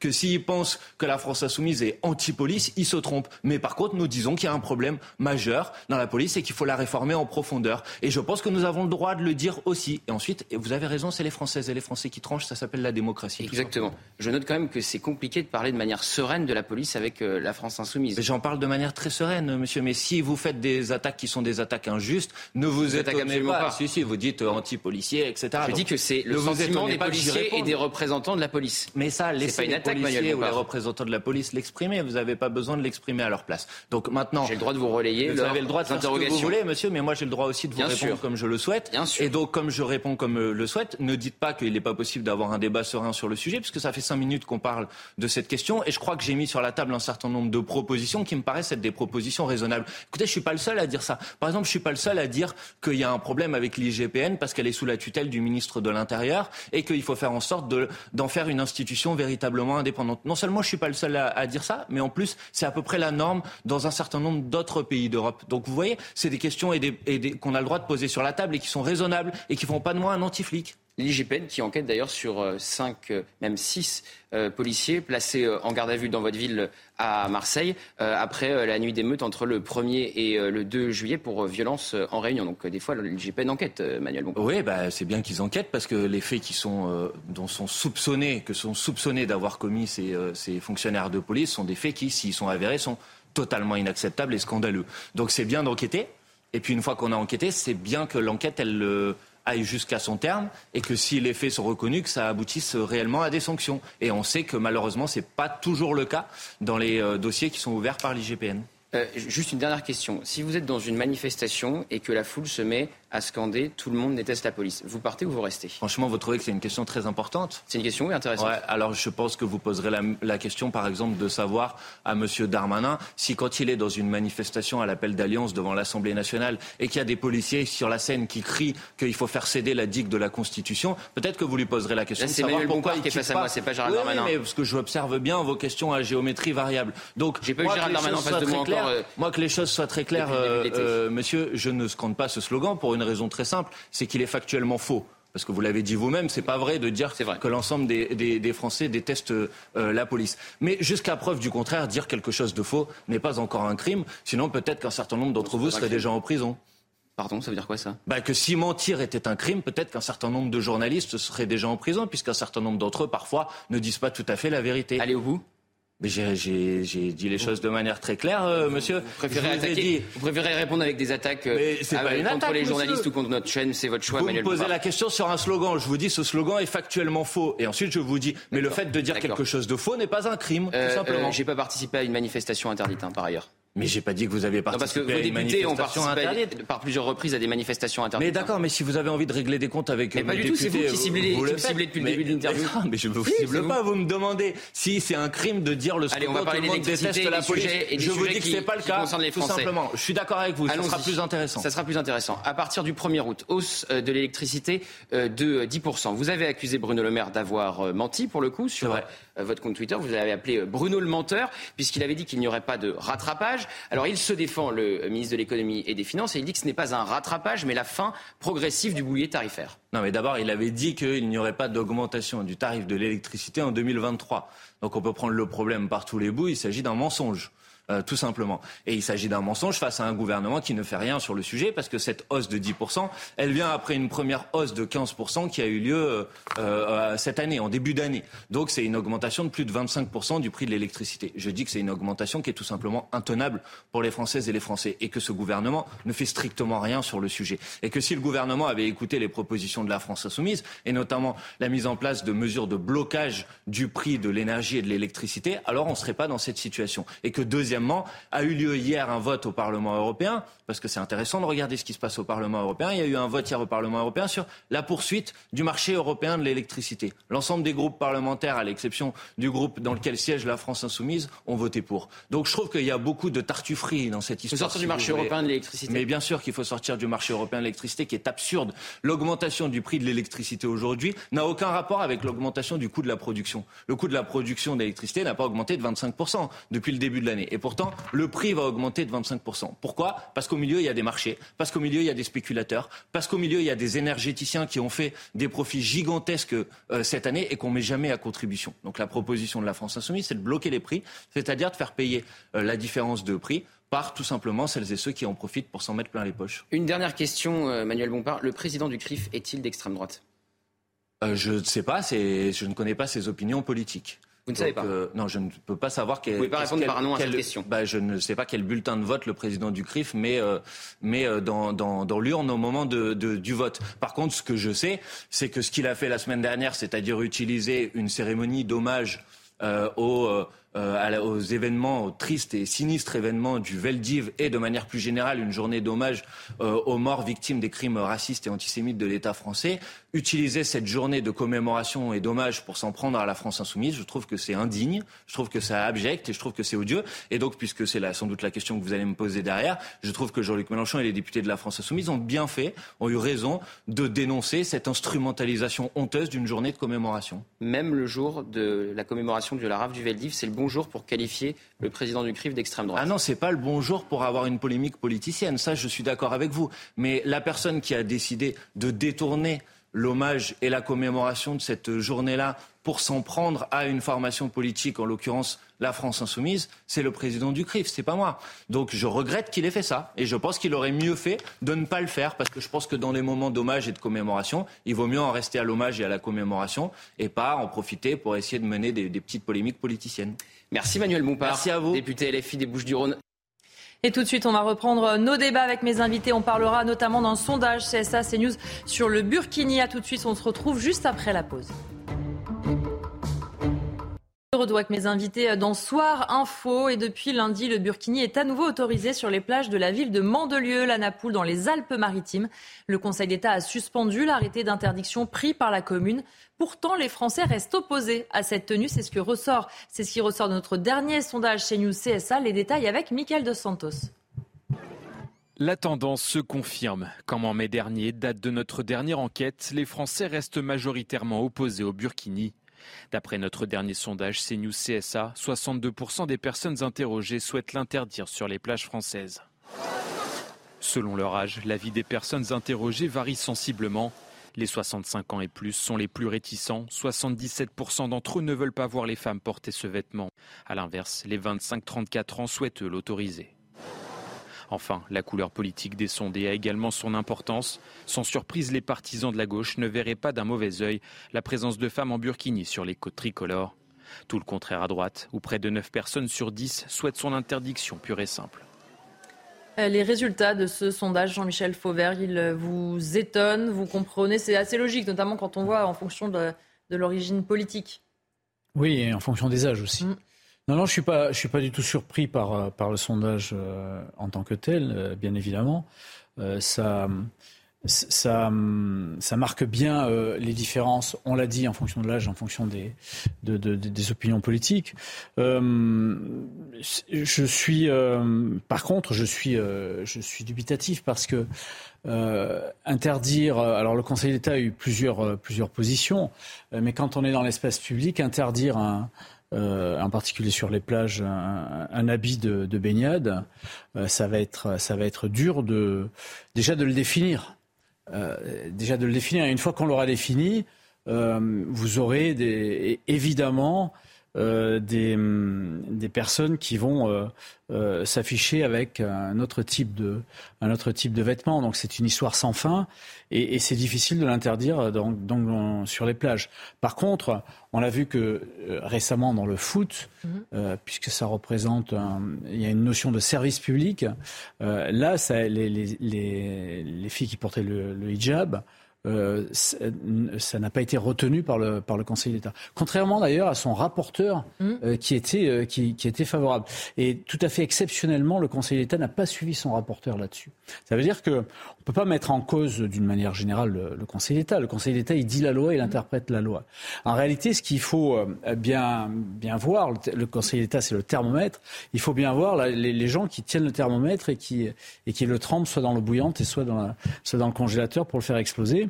Euh, c'est la Ligue des droits de l'homme qui a, qui, a, porté euh, euh, la, révolte là, et, la Ligue des droits de l'homme, on le sait, n'a rien d'un défenseur des droits de l'homme depuis quand même pas mal de temps. Je rappelle que la Ligue des droits de l'homme a été créée pour défendre l'affaire Dreyfus. Mmh. Et que depuis quelque temps, ils défendent plutôt l'islam politique et les, les, les islamismes radicaux. à un certain moment, ils ont loupé un, virage et il y a un certain nombre d'ONG comme ça, d'associations aussi, qui portent le fer à l'État français sur ce domaine-là. François Pupponi, effectivement, euh, on voit ce sondage, mais la difficulté, c'est que sur une plage, à l'inverse d'une piscine, en général, on fait passer les problèmes d'hygiène euh, en avant, euh, même si un jour il y a une volonté politique, il y a un vrai problème, c'est comment on peut interdire le burkini sur les plages. Juridiquement, c'est très compliqué, parce que là, on est sur l'espace public. Mm. Le port du voile et des signes religieux est autorisé mm. sur l'espace public, donc on ne peut pas le prendre sur l'aspect de la laïcité. Et interdire de se baigner habillé, Très oui, les personnes, par exemple, qui vont en t-shirt euh, dans la mer, est-ce qu'on devrait leur interdire? voilà, Donc c'est très compliqué la, seule méthode, c'est si effectivement il y a des troubles à l'ordre public. Mm. Donc c'est un moyen pour un maire de dire, ou un préfet de dire, euh, il y a des risques de troubles à l'ordre public, donc j'interdis, mais temporairement. Et... Donc ça va être régulé. D'où, la décision du Conseil d'État qui dit, euh, c'est autorisé. Après, on, moi, on comprend, hein, on mm. voit bien comment c'est présent. Je suis d'origine corse et il y avait eu des événements sur la plage de Cisco où justement il y a eu des, des, heurts entre la population et les gens qui voulaient, des femmes et des personnes qui voulaient se baigner en burkini. Ça crée des tensions, c'est mm. évident. Mais juridiquement, les maires se feront retoquer systématiquement. On va euh, écouter l'avis de Guilain Chevrier, les spécialistes de la, laïcité. Pardon, écoutez justement ce qu'il dit sur le port du burkini, y compris à la plage. On parle beaucoup de cohésion sociale. On voit euh, la situation dans laquelle nous sommes aujourd'hui dans le pays, les difficultés que nous rencontrons dans les quartiers. Si on n'est pas capable d'envoyer un message clair, qui est un message d'émancipation, de liberté, euh, qui écarte ce genre de manifestations euh, provocatrice, euh, qui n'a plus rien à voir avec le simple fait de la pratique d'une religion, mais de l'amener sur la plage pour euh, donc effectivement en, l'exhiber en quelque sorte. On, on, va véritablement continuer, si vous voulez, de créer de la confusion et de ne pas aider à comprendre dans quel pays nous sommes et quels sont les repères sur lesquels nous pouvons nous rassembler, qui sont d'abord des repères de liberté, effectivement, et d'émancipation. Georges Fenex, qu'il semble dire, ce spécialiste de la laïcité, c'est qu'une partie des femmes qui vont porter ce burkini à la plage ne le font pas forcément pour des questions vraiment religieuses, mais aussi pour, des une façon de provoquer et de revendiquer quelque chose. Sans doute, mais il ne donne pas non plus de solution. Mm. Bien écouter ce qu'il a dit, et il a raison sur le fond, mais qu'est-ce qu'on fait? Or, ça a été rappelé, on a des règles qui sont très claires dans notre pays. C'est-à-dire qu'on a voté deux lois successivement, l'interdiction du voile à l'école, clairement, et la burqa sur l'espace public, parce que c'est pour des questions non pas de religion, d'égalité homme-femme, c'est pour des questions d'ordre public. On ne doit pas être le visage masqué. Pour le reste, est-ce qu'il faut que nous ayons dans notre pays une police du vêtement? C'est pas possible. Sur la voie publique, ou alors on interdit tout signe ostentatoire religieux. Euh, je ne crois pas qu'il y ait une démocratie euh, qui l'ait envisagé ou fait. On serait le premier pays au monde. Je sais qu'il y en a qui y sont favorables. Je pense qu'il faut aborder ce problème d'abord bien considérer qu'il s'agit d'une petite minorité. Mmh. Il faut, bon, on fait, on fait un focus parce que voilà, c'est l'été, il y a des plages, mais c'est une petite minorité. Et puis encore une fois, c'est un problème qui relève de la culture, de l'éducation de ces filles. C'est un travail de longue haleine, mais je, ne pense pas que juridiquement, mm. il soit ni souhaitable, ni juridiquement possible, en fait, de pouvoir interdire un vêtement sur une plage. François Pupponi, vous voulez réagir J'ai un petit désaccord avec ce qui a été dit par euh, mm. la personne qui est intervenue. Je pense qu'au contraire, c'est à la fois une revendication, c'est une provocation, d'accord, mais c'est religieux et politique. Mm. C'est l'islam politique qui essaie de, démontrer, de pousser la République dans ses retranchements par rapport à une pratique religieuse. Donc tout ça, ça a été fait à l'école, ça a été fait sur les stades, c'est fait sur les, dans les piscines, c'est fait sur les plages. À chaque fois, ces réseaux-là organisent les choses pour voilà, dire nous sommes musulmans, nous pratiquons notre foi, et voilà ce que nous. pour obliger parfois la République à réagir. Dire, voyez, ce pays est islamophobe, ce pays ne nous aime pas. Donc il y a toute une stratégie derrière. Et ils vont chercher tous les lieux pour provoquer des réactions et faire en sorte, alors là, quand quelqu'un se dit spécialiste de laïcité et dire euh, c'est pas bien, sauf que dans un pays laïque qui dit mmh. qu'on a la liberté absolue de conscience, bah, ces réseaux-là disent bah, puisqu'on a la liberté absolue de conscience, on veut vivre notre foi comme on le souhaite. Et effectivement, Georges Fenech l'a dit, les ah lois n'interdisent pas le port de signes religieux sur l'espace public parce que ça fait partie de cet aspect de la laïcité qui est la liberté absolue de conscience. Avec un porteur, avec un porteur de voix, et, la boucle est bouclée, euh, les, associations d'extrême gauche et, les, et, la Ligue, cette fameuse Ligue des droits de l'homme euh, qui, qui, viennent, euh, qui viennent porter le fer. Je voulais juste aussi rappeler que euh, et euh, Georges l'a dit, il y a eu deux lois de fait, mais d'une manière générale, on ne fait pas rien. L'État euh, organise sa laïcité et lutte contre ça. Et il y a eu récemment, au dernier, dernier quinquennat, la, loi sur, la, sur le, les principes de la, de la République.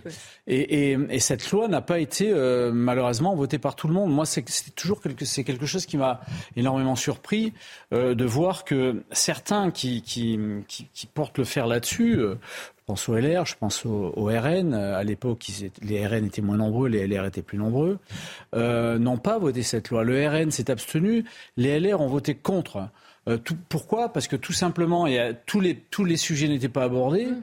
Euh, et, plutôt que de progresser lentement, ils ont préféré. Et de se dire que c'est mieux que rien. Voilà, ils ont préféré ne, ne pas voter pour. C'est un peu comme. Euh, c'est un peu comme si euh, vous étiez en train de faire de l'autostop euh, au bord de la route depuis deux ans, une voiture s'arrête et que vous ne montiez pas dedans parce qu'elle vous arrête à 500 mètres de mm. chez vous. Quoi. c'est un, bon, je, force le trait quand même, mm. mais, mais c'est quelque chose que moi qui m'a surpris. Et chaque avancée, il faut la prendre telle qu'elle est, parce que c'est une avancée pour la défense de nos principes républicains. Georges, en un mot pour terminer. Non, parce que les LR ont estimé effectivement que cette loi n'allait pas assez loin. Oui, mais c'est mieux que rien. Pas... De toute façon, on ne va pas refaire le débat, elle est votée. Alors moi, ce que j'aimerais, parce que je n'en dispose pas, c'est d'avoir une évaluation de la loi. De la loi depuis deux ans qu'elle existe. Je ne sais pas, au fond, comment les choses se passent dans la réalité. Est-ce que les clubs, par exemple, les associations signent les chartes de laïcité ou pas? Est-ce qu'on leur retire les subventions? J'aimerais bien avoir un bilan de cette loi. Elle se met doucement en place. Hmm. Alors doucement en place, est-ce qu'on retiendra On marque une petite pause et puis on parlera de l'événement politique de la journée, le remaniement. On verra aussi dans quelles conditions les annonces des nouveaux ministres euh, se sont faites avec mes invités. On se retrouve juste après la pause. De retour dans Soir Info, on va parler maintenant du remaniement et je voudrais d'abord qu'on parle de la manière dont ça s'est passé parce qu'on a vu toute la fin d'après-midi, j'ai presque envie de dire des ministres qui se sont nommés eux-mêmes. Le communiqué de l'Elysée a extrêmement tardé. Et alors, on voyait via nos confrères de l'agence France Presse eh bien, des, ministres qu'on apprenait qui allaient être nommés avec une source entourage. Finalement, j'aurais peut-être pu appeler en disant que François Pupponi allait être nommé quelque part. Peut-être que vous seriez au gouvernement. Mais vraiment, sur cette façon de faire, cette communication, François, ça fait un petit peu quand même. Euh, euh, brique et broc. Hein. C'est un peu surprenant, parce que d'habitude c'est quand même très cadré, organisé. Euh, personne ne dit rien avant que le secrétaire mm. général de l'Élysée communique. Mm. Alors, soit, sur le perron, soit sous forme de communiqué, ça dépend. Mais bien sûr, un ministre qui est nommé, euh, n'a pas à le dire. D'abord, parce que vous savez, il y a eu quelques surprises. Il y a des noms, qui ont, été, il y a des noms qui ont été rayés au dernier moment. Hein. Certains pensaient l'être, l'étaient, mm. et puis au dernier moment, ils ne l'étaient plus. Bon. Oui, c'est un peu surprenant. Donc, on a vu euh, tout au fil de l'après-midi euh, certains communiquer en disant, euh, ils confirmaient le mm. fait qu'ils avaient été élus, alors que le communiqué officiel de l'Élysée n'était pas sorti. Georges Fenech, on a vu aussi d'ailleurs Marlène Schiappa sur une chaîne concurrente annoncer son départ et faire ses adieux et se remercier elle-même avant que ce soit fait. C'est quand même original. Moi, je veux rien dire de mal contre Marlène Schiappa. Alors dites. Parce que je trouve qu'on a été un peu dur avec elle. Que elle, a été extrêmement volontaire dans mmh. tous ses ministères, euh, qu'elle n'avait pas à rougir de, ce qu'elle a pu faire dans ses ministères. Notamment sur la question homme-femme. Qu'elle était audible dans ce gouvernement, question égalité homme-femme, effectivement, mais pas que. Et euh, au fond, euh, qu'est-ce qui lui a été reproché? Une négligence dans ce fonds Marianne, parce qu'il n'y a pas d'acte d'enrichissement, de corruption mmh. ou de, trafic d'influence, tout ce que vous voulez. Il n'y a pas d'enquête pénale en ce qui la concerne. Peut-être qu'il y a eu de la négligence, effectivement, le rapport sénatorial. Je trouve que sa sortie, elle n'est pas très élégante de mm. la part de certains commentateurs. Euh, voilà, alors on l'aime, on l'aime pas dans sa façon d'être, d'exister ou de paraître, mais pour autant, je trouvais que la charge était un peu dure. Euh, Jean-Michel Fauberg, ah. sur cette façon de, de, faire, de se nommer avant, de plus attendre. Alors, peut-être nouvelle génération, on n'a plus besoin du côté euh, solennel, sacré, la déclaration, mais quand même, ça pose question. Hein. Comme le disait François Pupponi, il fut quand même une époque pas si lointaine où ceux qui étaient nommés ministres ne répondaient plus à aucun journaliste pour être sûr que ça ne sorte pas. Non, justement, euh, on assiste à une, désacralisation qui va de plus en plus loin. Et sur tous les pans de la, de la vie euh, politique française, euh, ça commence à l'Assemblée nationale où on se déshabille, où on, je parle des hommes de mm. manière générale, euh, où on est habillé n'importe comment maintenant d'une manière générale, quoi. Et, ensuite, ça va jusqu'à la, les dernières nominations ou absence de nomination. Ou, euh, et donc cette désacralisation-là, elle fait autant de mal que que, le, que les attaques qui viennent des, des, autres côtés, quoi, d'une manière générale. Et, et, je pense que les gouvernements en place euh, ont assez euh, à répondre euh, aux, oppositions qui se trouvent de l'autre côté pour pouvoir en rajouter eux-mêmes dans, dans, un aspect qui est un peu ridicule quelquefois. alors effectivement, vous l'avez dit, à un certain moment, certains, c'est les entourages qui annoncent que voilà. C'est cruel aussi pour un certain nombre de, de, de, personnes qui sont ministres et qui et, et, qui sont là, qui font une matinale et, et qui sont persuadés, qui, enfin persuadés, je ne sais pas si la personne en question, il s'agit de l'ancien ministre de la Santé. De la Santé, oui. Euh, je ne sais pas s'il était persuadé qu'il allait rester, mais c'est que c'est quand même cruel à un certain moment de faire la matinale et de plus être là. Euh, oui, de donner encore euh, tout ce qu'on peut le matin même. Alors on va parler effectivement d'un certain nombre de ministères, on ne va pas tous les faire, mais par exemple, Papendiaï, donc remplacé par Gabriel Attal, Georges Fenech, vous vous dites c'est un Bon choix, Gabriel Attal, qui a eu l'air, en tout cas, dès qu'il est arrivé, de donner euh, trois grands chantiers, des gratignis un peu papendiaï au passage, sous-entendant que ces chantiers, il ne les avait pas suivis. Est-ce que vous dites, effectivement, cette ascension de Gabriel Attal, elle est euh, méritée, il a fait ses preuves? Vous me demandez de distribuer des bons points et des mauvais points. C'est pas mon rôle, je crois pas. Que l'observation que je peux faire sur un plan purement politique, c'est que manifestement, Papendiaï, c'était une erreur de casting. Il n'était pas sans doute un professeur émérite, brillant, etc mais manifestement, il n'a pas, il n'a pas, il n'a pas revêtu le, costume. Alors c'est vrai que c'est un ministère qui est très difficile, probablement le plus difficile, l'un des plus difficiles en tout cas. Et pour ce qui concerne Gabriel Attal, on ne peut que lui souhaiter de réussir, évidemment, parce qu'il y va de l'intérêt de nos enfants de réussir. J'ai entendu son discours de passation de pouvoir. Il a affirmé en premier le rétablissement d'autorité. Ça, ça m'a beaucoup plu, parce que c'est vrai. Et puis des, fondamentaux, les savoirs fondamentaux. Qu'est-ce qu'on demande à l'école? C'est ça, hein. c'est apprendre à respecter et l'autorité et acquérir les fondamentaux et les savoirs. Après, le reste vient. Et puis d'avoir, effectivement, comme il l'a dit, un prof, que chaque élève ait un professeur en face On revient à la base, hein, finalement. Donc voilà, laissons-lui le temps et nous, nous jugerons sur pièce, si je peux me permettre. François Pupponi, est-ce ah. qu'on voit avec, par exemple, le départ de François Braun, de Papendiaï, Certains disent que c'est un peu euh, l'échec de la société civile. Ils ont d'ailleurs beaucoup fait monter, euh, tout, à part Aurélien Rousseau effectivement, mais toutes les entrées au gouvernement sont en fait euh, des députés, alors soit Modem, soit pour la plupart Renaissance, qui ont fait leurs preuves, notamment au moment de la réforme des retraites. On revient à un format un peu plus classique quand même. on, revient à un gouvernement plus politique. Mm. La quasi-totalité des ministres qui ont été nommés sont des politiques. Mm. ils vont être capables de communiquer et, ils sont venus pour ça. Effectivement, on voit bien que la Première ministre et le Président de la République n'ont plus voulu que certains ministres de la société civile qui n'ont pas imprimé, mm. on l'a bien vu avec Papenda, avec euh, François Baum à la santé, voilà, ils n'ont pas réussi. Donc là, on remet des gens qui sont des politiques, des purs politiques, qui vont être capables, eux, à la fois de communiquer, mais aussi d'imprimer. Enfin, c'est ce qu'espère le, président de la République et le Premier ministre. Après, il n'y a pas un grand bouleversement. Hein. Euh, non. A un petit, enfin, un petit remaniement. Un ajustement, pour reprendre euh, le mot d'Elisabeth Borne. tout le monde est convaincu qu'il y aura un vrai remaniement à partir de janvier 2024. Parce que là, ce gouvernement rentre dans une période budgétaire qui va être compliquée. Hein. Mm. Ça va être un budget très très dur parce que bah, les comptes publics, euh, il faut les tenir. Avec un nouveau ministre du budget. Avec un nouveau ministre du budget qui est un énard qui va serrer la vis. Voilà, et, le, et Bruno Le Maire qui a dit qu'il faudrait maintenant rétablir les comptes publics. Donc les ministres, ils n'ont pas fait leur arbitrage budgétaire, eux, ils vont essayer de le faire maintenant, mais sincèrement, ils arrivent après. Donc ils vont être obligés de gérer les affaires courantes et puis d'attendre ce qui se passe après euh, janvier 2024. Georges Je me suis posé la question est-ce qu'il y aura un, discours de politique générale? Parce que finalement, les Français, ils attendent la parole présidentielle, bien entendu. Le président de la République va s'exprimer, nous le savons, mais le Premier ministre, euh, il parle aux représentants de la nation. Et il fait un discours de politique générale, puis c'est un nouveau gouvernement.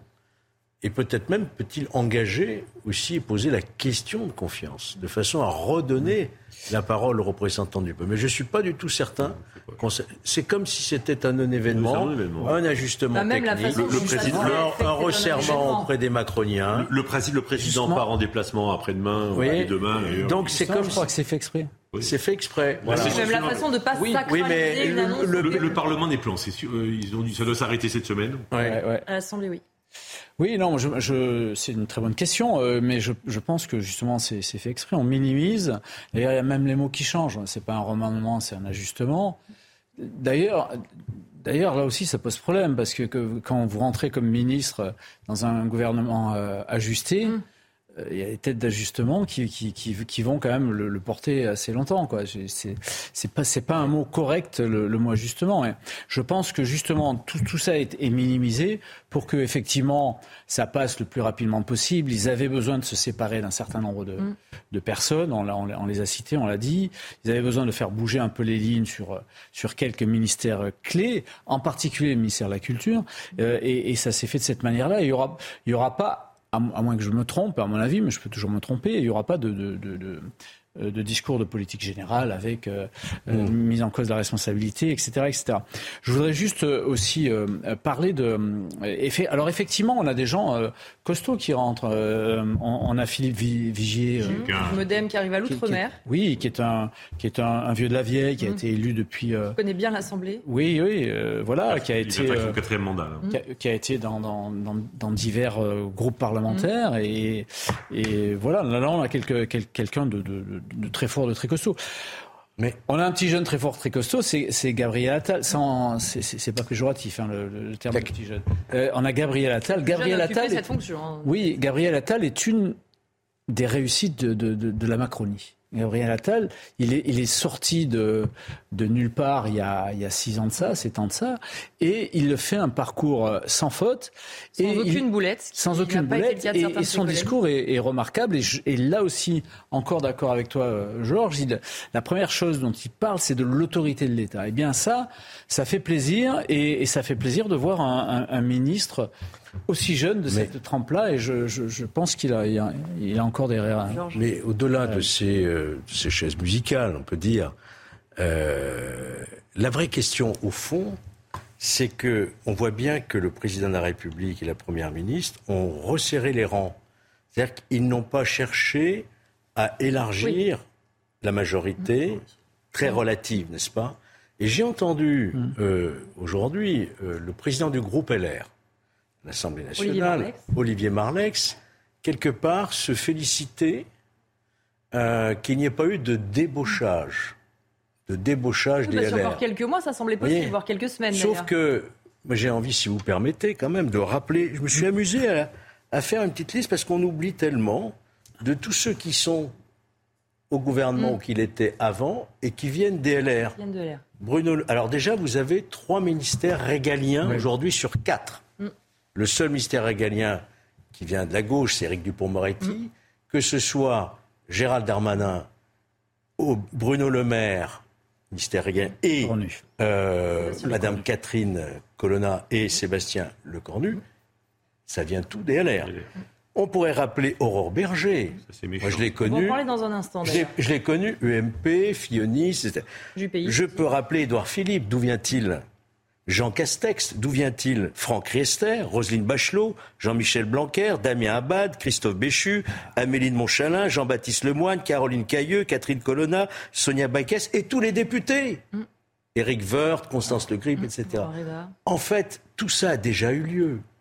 La vraie question qui se pose aujourd'hui, c'est est-ce que les LR vont continuer à être la béquille mm. de ce gouvernement? Parce que si Mme Borne a eu la confiance du président de la République, elle ne tient que parce qu'elle a aussi, quelque part, la neutralité mm. bienveillante, si je puis dire, à minima, des LR. Maintenant, on va se poser une question très claire. Il y aura un budget, une loi de finances. Vous savez, si vous votez la loi de finances, vous, vous êtes pas à la majorité. Si vous, si vous êtes contre, vous êtes dans l'opposition. Ça sera un test. De même que le test sur la loi d'immigration. Mm. Faudra bien si elle arrive un jour. Voilà. Donc moi, je pense, on comprend bien que l'argument était de dire jusqu'à maintenant, on ne va pas voter une motion de censure parce qu'on ne veut pas rajouter de la crise à la crise. Mais la crise, elle est là. Et la crise, elle est permanente. Et que je crois que si on veut véritablement crever l'abcès, il y a un moment, il faut euh, une intervention de, type chirurgical et pas homopathie. Mais, je crois que la Première ministre a, démontré qu'elle ne pouvait pas élargir sa majorité.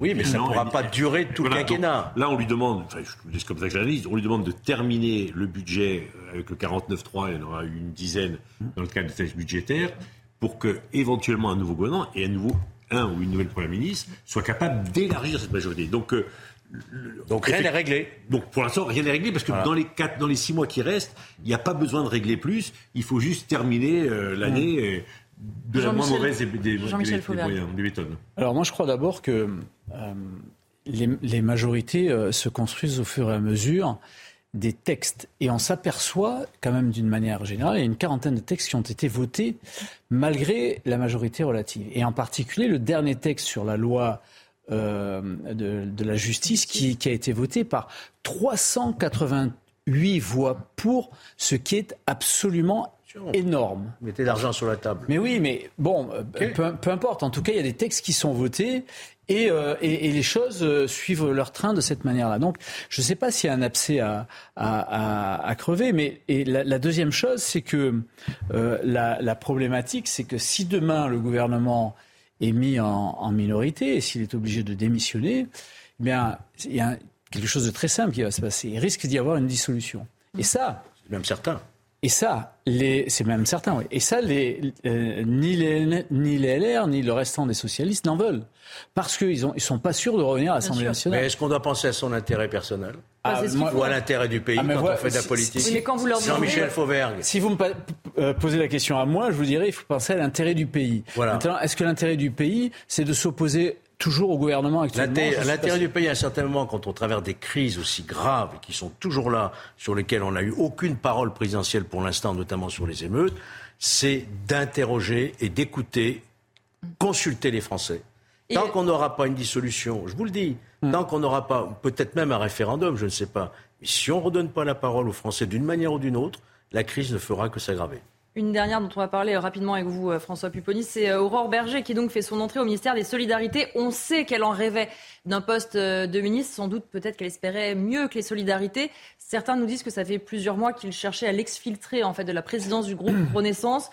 Comment vous, vous voyez les choses? Est-ce que vous dites on en est là? C'est ça, on est quand même sur de la base politique. Je ne pas être méchant avec Aurore Berger, mais je pense que depuis qu'elle est née, elle rêve d'être ministre. Donc, elle est tellement tellement envie tellement ambitieuse que ça transpire. Euh, elle a eu du mal avec le groupe, le groupe enfin, quelques retours de nationale, avec, euh, y compris des groupes de la majorité. C'est compliqué, c'est compliqué de travailler. Donc effectivement, ça a posé un problème. Maintenant, exfiltrer quelqu'un du groupe pour euh, la mettre. Je suis pas sûr. Bon, c'est une reconnaissance aussi de quelqu'un qui travaille, c'est une travailleuse, mm. c'est quelqu'un qui, qui sait faire de la politique. Mais effectivement, euh, Georges Pourquoi l'exfiltrer Parce que parce qu'elle n'était pas. et ça, se passait pas si bien que ça. Oui, ça se passait, ça passait pas bien que ça avec le. Ça se passe bien au groupe à l'Assemblée. ça va se passer mieux au ministère. Bah, je pense que non, mais, mais, peut-être que ça se passera mieux à l'Assemblée maintenant. En tout cas, ça se passait mal avec le gouvernement. Oui, le groupe avec le gouvernement quelquefois. Et, les groupes et avec les avec les autres groupes de la majorité. La question, la question est de savoir qui c'est qui va prendre le groupe. Euh, Sylvain Maillard, en tout cas, a déjà fait savoir qu'il était euh, candidat, celui qui avait assuré. Je pense que c'est Sylvain Maillard. Enfin, attention, c'est compliqué chez chez euh, Renaissance, mais ça peut être Sylvain Maillard, qui s'entend lui pour le coup très bien, et qui est beaucoup plus euh, souple que Berger, et qui s'entend très bien avec les autres groupes de la majorité, parce qu'il y avait des tensions très fortes. Rappelez-vous qu'Aurore Berger avait été battue sur un texte qu'elle portait, elle, dans une niche parlementaire par les autres groupes. Bon, c'était pas forcément. long sur euh, l'ambiance qui régnait. On va s'arrêter un tout petit moment dans nos débats pour faire un point complet sur l'actualité avec vous, Sandra Tchombo. Bonsoir, Sandra. Rebonsoir Elodie. L'un des points majeurs de l'actualité euh, ce soir, le remaniement ministériel. Gabriel Attal va succéder à Pam Diaye à la tête du ministère de l'Éducation nationale. Il était jusque-là ministre délégué au compte public. Il deviendra le plus jeune titulaire de ce poste sous la Ve République. Il s'est exprimé sur les chantiers qui l'attendent. Écoutez. Je fixe pour cela trois priorités sous l'autorité de la Première ministre et du Président de la République. Premier objectif, nous devons remettre le respect de l'autorité et les savoirs fondamentaux au cœur de l'école.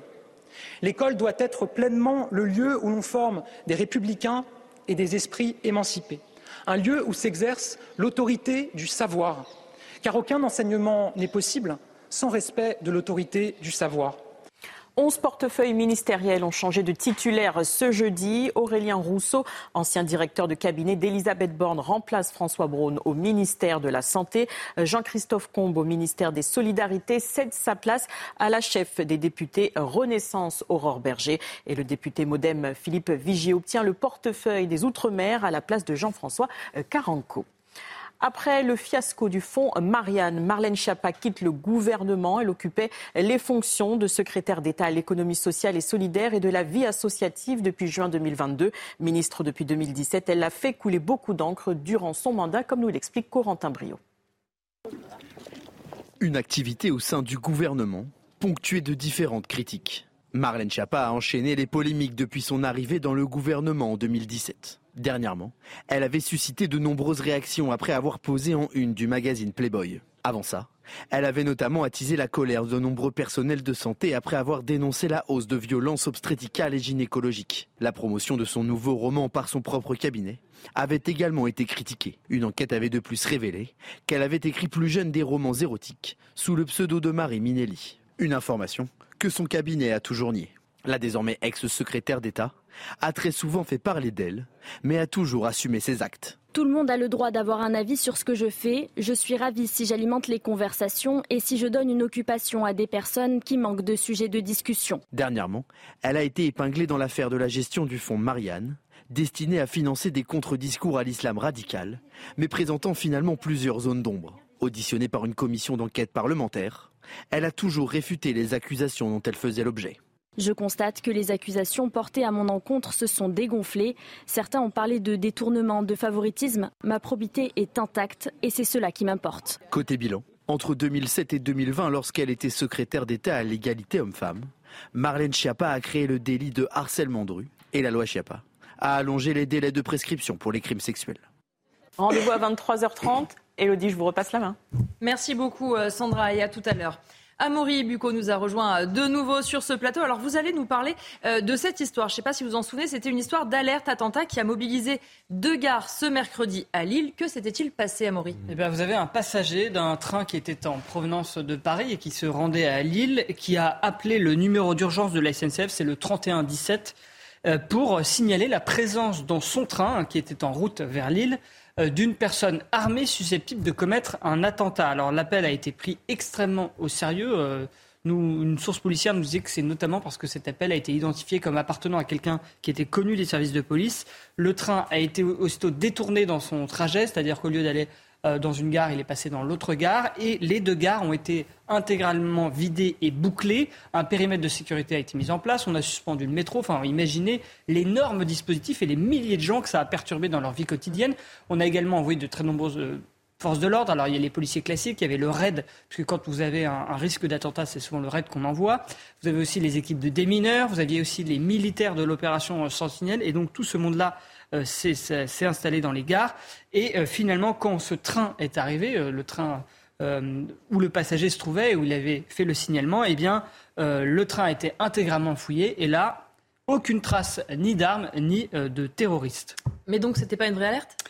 Eh bien non. En revanche, les auteurs eh de l'appel ont pu être identifiés et interpellés vers 11h du matin. Hein. donc L'appel a été passé euh, à 8h50 et c'est à 11h. Et donc pendant tout ce laps de temps, c'est là où vous avez eu tous ces processus de sécurisation. C'est quand même une énorme perturbation. Alors, sur ces deux personnes, il s'agit d'un homme de 30 ans qui s'appelle Johan B, qui est déjà connu de la police, comme je vous le disais, euh, notamment pour des appels malveillants, c'est ce qu'a indiqué la Voix du Nord. Et puis, euh, il y avait sa compagne de 27 ans avec lui. Ils ont tous les deux été placés en garde à vue. Et là, j'allais dire stupeur.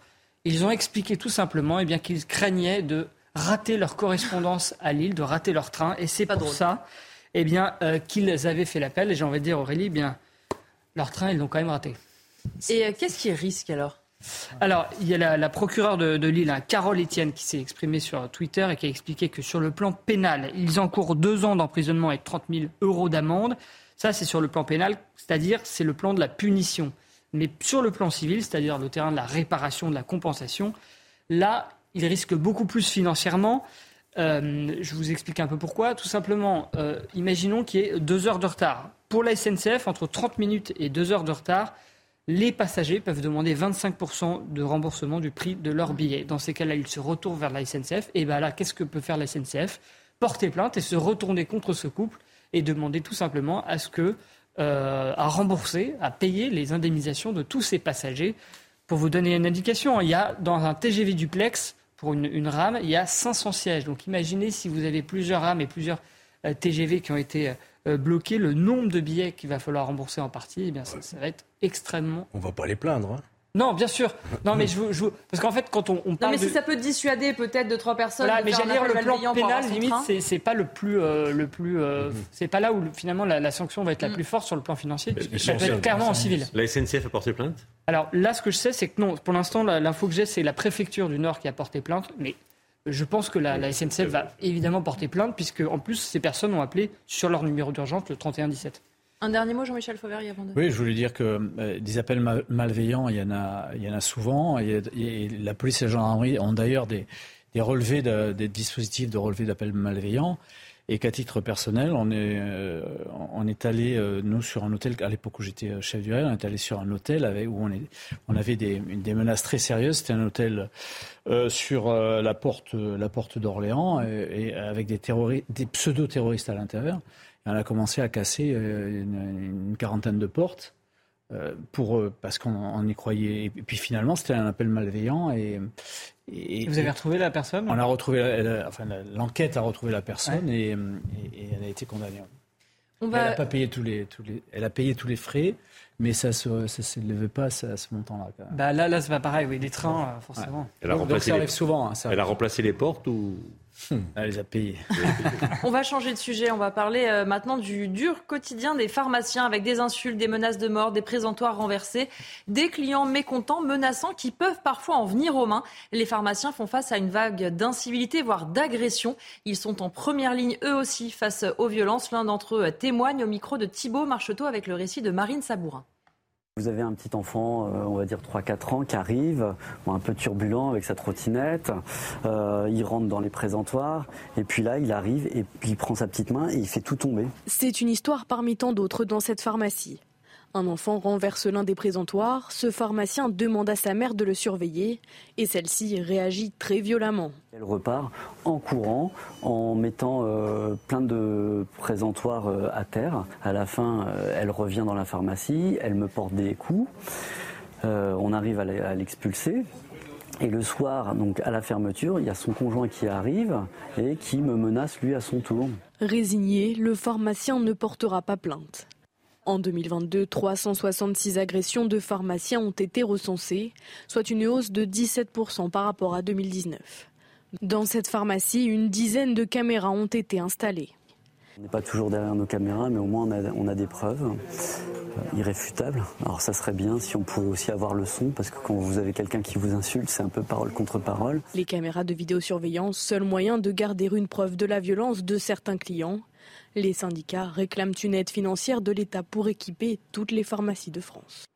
Et pour évoquer euh, ce sujet avec nous, nous sommes en ligne avec Philippe Besset, le président des pharmaciens euh, de France. Bonsoir, merci d'être avec nous.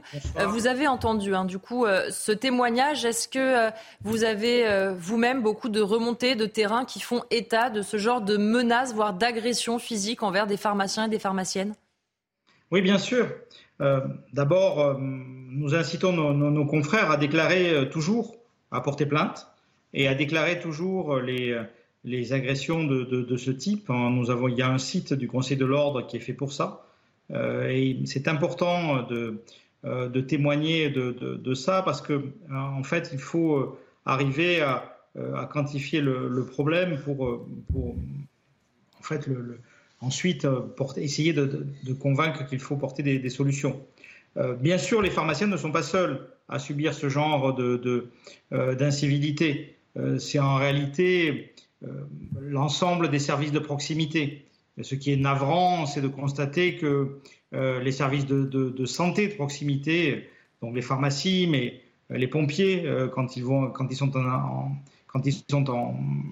dans, les, quartiers ou, ou même parfois dans, au service des urgences, on a ce, ce, genre de comportement. donc il est important de déclarer et ensuite, euh, donc il faut faciliter ces déclarations et inciter euh, l'ensemble des, des, professionnels à les déclarer. Et ensuite, il faut qu'il y ait des suites. Euh, les suites, elles doivent être proportionnées, évidemment. Est ce que disait votre, votre confrère justement dans, dans, ce reportage, il disait il faut peut-être plus de moyens et il faut aussi nous aider à nous équiper. Par exemple, en caméra de vidéosurveillance, évidemment, pour les officines, tout ça, ça a un coût. Oui, évidemment. Euh, donc ça, ça, ça c'est quelque chose que, que, nous, que, nous, avons demandé et qui, qui, est, euh, qui est, quelque chose qu'il faut voir, euh, qu'il faut, qu'il faudra prendre en compte dans les, dans, dans les temps à venir. Au-delà de, au-delà de ça, donc c'est quand même un travail de, déclarer, c'est un travail pour, la, police ou pour, le, pour les autorités de faire un suivi de, de l'ensemble de, ces comportements.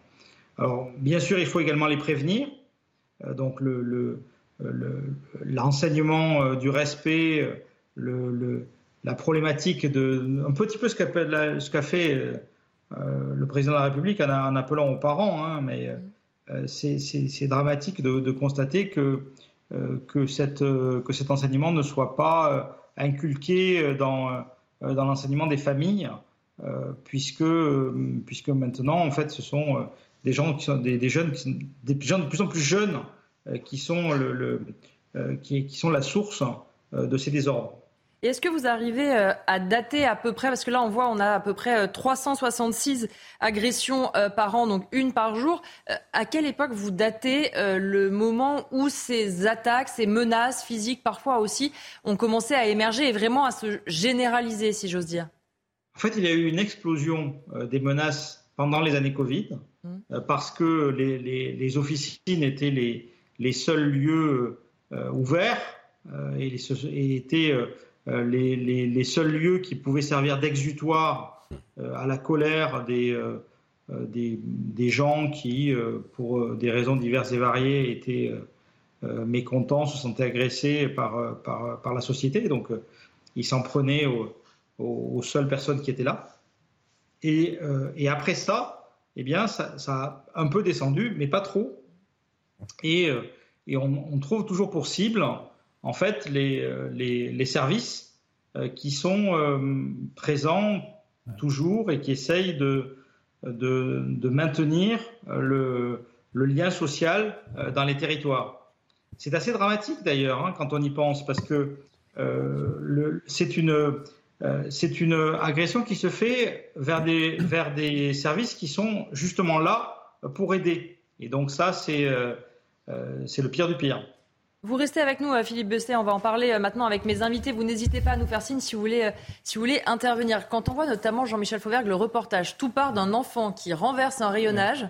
Et le pharmacien se retrouve insulté par la mère avec le père qui débarque le soir parce qu'il a quand même osé dire que ça ne se faisait pas dans un magasin. C'est ce que, c'est ce que, c'est ce que visent d'une manière identique les enseignants. Hum. Les enseignants sont, sont, soumis à ça tout le temps. Euh, c'est les, les, enfin, tout le temps par certains enfants, euh, peut-être pas tout le temps, mais euh, et, et, et, ça se passe exactement de la même manière. Euh, et, et, donc effectivement, cette, cette, on n'est même plus dans les incivilités, on est sur la, cette absence de d'éducation. En fait, en réalité, on comprend pourquoi les gosses l'ont pas. Mmh. Quand on voit les parents et quand on voit la mère déjà qui fait la même chose que son, que son gosse et quand on voit le père qui vient le soir menacer, menacer le, le pharmacien. Et c'est très dur d'intervenir là-dessus. Euh, D'abord, il y, a des, il y a des menaces. Ensuite, c'est euh, voilà, c'est pas, c'est pas une, une, agression au sens strict. Mmh. Mais si on passe à l'agression, c'est trop tard après. Quoi. Donc euh, c'est toujours difficile d'intervenir là-dessus. Euh, par contre, je, j'étais euh, un peu choqué moi quand le pharmacien a dit j'ai pas déposé plainte. Mmh l'intervenant, le, le, président des pharmaciens, le président des pharmaciens euh, m'a rassuré, euh, euh, et c'est la bonne solution effectivement de pousser les pharmaciens à, à déposer plainte. ce que j'ai pas compris non plus, c'est euh, alors les, les, les, les caméras c'est important, mais, mais pourquoi les syndicats euh, demandent à ce que ce soit l'État qui, euh, qui finance les caméras des, des pharmacies? Non, chacun, chacun prend son risque. Et puis on a vu que, que l'État finance déjà beaucoup de choses. et qu'on va avoir un budget en, en restriction, donc c'est, c'est peut-être pas le moment de, de financer tout ça. Quoi. François Pupponi non, c'est vrai que c'est un vrai sujet. Enfin, ça arrive dans tous les services de proximité, hein, dans les banques, dans les postes. Euh, et en même temps, on déplore quand ces services de proximité ferment. Ben, de plus en plus, ils ferment. D'ailleurs, les... essayer de rentrer dans une poste ou à la CAF, de plus en plus, c'est fermé. Il faut passer par un numéro d'appel. Certains ont été brûlés ces derniers temps. Certains ont été brûlés. Bien sûr, certains ont été brûlés. Donc, euh, de plus en plus, ces services se ferment parce que les agents n'en peuvent plus. Et, et, donc, les pharmaciens, eux, sont ouverts parce que, bien entendu, il faut soigner la population. Mais c'est même c'est le cas aussi aux urgences. Hein. Mmh. Tous les, les spécial... mmh. enfin, tous les, les, médecins des urgences vous disent que régulièrement il y a des agressions. Donc c'est un vrai sujet. Et c'est ce qui est insupportable. Le cas est, est, est symbolique, c'est que ce sont les parents qui couvrent. C'est-à-dire que, mmh. euh, enfin, c'est eux. Oui, et puis qui amplifient. Parce que l'enfant, bah, quand il renverse un rayonnage de son normalement, âge, voilà, si... pas par. Euh par méchanceté volontaire envers le pharmacien. Oui, mais si la voilà. Donc c'est un vrai sujet. Alors après, effectivement, Jean-Michel Fauvergue a raison. Euh, si l'État se met à devoir financer la sécurisation même si les pharmacies ne sont pas euh, des activités comme les autres, mais la sécurisation de tous les lieux publics mmh. qui font l'objet d'agressions, euh, on ne sortira pas. Ce que doit faire l'État et les collectivités locales, c'est mettre de la vidéoprotection devant les, mmh. caméras, devant les, les pharmacies, mmh. sur l'espace public. Pour prévenir aussi, parce que euh, ça permet aussi aux gens qui sont derrière les écrans de voir qu'éventuellement il peut y avoir une agression, des gens qui rentrent. Mais à l'intérieur, ça relève de la responsabilité des pharmaciens. Philippe Besset, justement, vous entendez ce que viennent de dire Jean-Michel Fauvergue et François Pupponi sur le fait que l'État n'a pas forcément à prendre en charge les caméras à l'intérieur même euh, des pharmacies. Est-ce que vous comprenez cet argument? Oui, bien sûr. Et d'ailleurs, je, je, votre, le, le, le, ce que vous avez dit dans, dans le reportage, c'est un raccourci. Euh, néanmoins, un petit peu comme euh, les urgences des hôpitaux, euh, nous, nous avons, je, vais vous, citer l'exemple que, que, nous avons vécu il n'y a pas longtemps, puisque fin juin, euh, avec, les émeutes euh, qui, ont, eu lieu dans les territoires même ruraux, hein, même, de petites villes, nous avons eu 35 pharmacies qui ont été pillées et dont 5 qui ont été détruites par le feu, complètement détruites. Hein. Euh, et, là, je, suis intervenu auprès du ministère de la Santé pour dire attention, il n'y a pas eu d'accident humain, mais il risque d'y avoir des accidents humains on a euh, des pharmaciens qui sont seuls la nuit dans les officines mm. euh, pour les gardes, euh, un peu comme les urgences des hôpitaux. et ça, ça doit être sécurisé. Donc en fait, j'ai demandé, on a obtenu d'exercer de, pour ceux qui ne se sentaient pas en sécurité un droit de retrait, mais ça posait un problème d'accès aux médicaments la nuit. Ah et donc on a, on a effectivement, comme, comme l'a dit un de vos intervenants, une problématique particulière euh, dans, certains, euh, dans certains temps, dans certaines temporalités où on est seul. Et ensuite, il y a également, et un autre des intervenants l'a dit, euh, une responsabilité individuelle, comme, comme tout Français, à assurer notre propre sécurité en mettant dans nos, dans nos pharmacies des, des systèmes de, de vidéoprotection qui, évidemment, doivent être, doivent être là pour le coup à notre, à notre, à notre charge. Donc il y a un peu des deux euh, dans, le, dans, le, dans, le, dans, le, dans le système. Et quand il y a euh, des, euh, des gens qui font des opérations de service public, il doit y avoir une, sécurité qui doit être, qui doit être renforcée. Je parle des gardes, je parle des nuits. Très clair. Merci beaucoup Philippe Besset d'avoir été notre invité. Je rappelle que vous êtes président des pharmaciens de France. Georges Fenech, on parlait tout à l'heure d'autorité de l'État et on le voit comme on le disait avec Jean-Michel, ce sont les forces de l'ordre malheureusement, les médecins, les pharmaciens, les enseignants, les élus, les, élus pompiers, évidemment. les élus. Oui, mais on n'aurait pas. On en revient à ce que disait notre, au début de notre émission quand vous interviewiez Henri Guénaud, qui parlait à juste titre d'une société fracturée, d'une société de violence. C'est encore un, exemple, effectivement. Et ces pharmaciens, euh, il suffit euh, qu'un pharmacien, par exemple, euh, ait un doute sur une ordonnance, mmh. et que tout de suite le ton monte et on en passe aux mains. Oui, il suffit qu'il exerce son métier finalement. Parce voilà. On lui demande aussi d'être. Sur l'ordonnance ou sur une mutuelle. Bon. Et puis, vous avez aussi ceux qui vont chercher tel ou tel produit dans certaines pharmacies. Mmh. On pense notamment aux toxicomanes, mmh. tout ce qui peut être morphine ou autre. Il y a des pharmacies maintenant qui sont obligées aussi, notamment celles qui sont de garde la nuit, de s'équiper en guichet extérieur, un peu comme les stations-service, vous voyez, de façon à éviter le contact physique. On en est là, malheureusement, dans une société aujourd'hui. On est une société extrêmement violente. Souvent, moi j'ai assisté à des scènes dans les pharmacies, c'est souvent au moment du, paiement, parce que les gens considèrent qu'en fait les médicaments doivent être gratuits. Mmh. Il, y a des, il, y a des, médicaments qui sont maintenant moins remboursés que mmh. d'autres. Et si on n'a pas une mutuelle, bah, même avec la carte vitale, on doit payer un peu. Et c'est souvent là où les pharmaciens se font insulter parce qu'ils disent ah mais avant je payais pas et pourquoi je paye j'ai pas. Les pharmaciens qui ne sont pour rien. Ah, qui sont absolument pas, ils appliquent la réglementation, c'est la carte vitale qui dit ce qu'on doit payer ou pas et ils disent bah il y a un solde à payer, vous devez. Et c'est souvent à ce moment-là que ça dérape. Amaury Bucco pour terminer. Mais non, mais je rejoins ce que vous dites avec ce rapport en fait aux soins globalement, que ce soit les urgences ou les mmh. médecins. Il y a beaucoup de médecins effectivement, peut-être parce qu'en France, on a un merveilleux système de mm. sécurité sociale et donc euh, cette impression effectivement que les soins nous, sont dus, et eh bien qu'il y a aussi cette euh, espèce d'impatience, mm. de, comportement de certains patients qui se disent bah voilà, ça m'est dû, j'ai le droit à ces soins, et si on me refuse quoi que ce soit, eh bien j'ai le droit de devenir violent et de m'en prendre à ce personnel. Merci à tous les quatre d'avoir été euh, mes invités. Merci à Georges Fenech, François Pupponi, Jean-Michel Fauvergue et Amaury Bucco. Tout de suite, évidemment, c'est la, la suite de Soir Info. Pardon. On refera un nouveau point sur l'actualité juste après la pause. Les principaux titres de l'actualité ce jeudi, c'est l'un des principaux changements. Gabriel Attal a succédé à Pape Ndiaye à la tête du ministère de l'Éducation nationale. Il était jusque-là ministre délégué au compte public. Parmi les chantiers qui l'attendent, le harcèlement scolaire et le recrutement d'enseignants. On fait le point avec Thomas Bonnet. À peine le communiqué de l'Elysée est publié pour annoncer le remaniement, que la passation de pouvoir ici au ministère de l'Éducation nationale a été euh, lancée avec euh, Pape Ndiaye, accueilli par euh, les applaudissements des membres de ce ministère. L'ancien ministre de l'Éducation nationale qui a donc défendu son bilan et les mesures lancées, comme par exemple lorsqu'il explique qu'il a conforté matériellement les professeurs ou encore qu'il a participé à la lutte contre le harcèlement. Je quitte le ministère serein car j'ai servi du mieux que je pouvais, affirmer euh, Pape Il est donc remplacé par euh, Gabriel Attal, 34 ans, plus jeune ministre de l'Éducation nationale de la Ve République. Un retour ici pour euh, Gabriel Attal, puisqu'en 2018 déjà il avait été nommé secrétaire d'État à la jeunesse. Il prend donc cette fois la tête de ce ministère. Il prend ses fonctions avec une profonde humilité. Ce sont ses termes.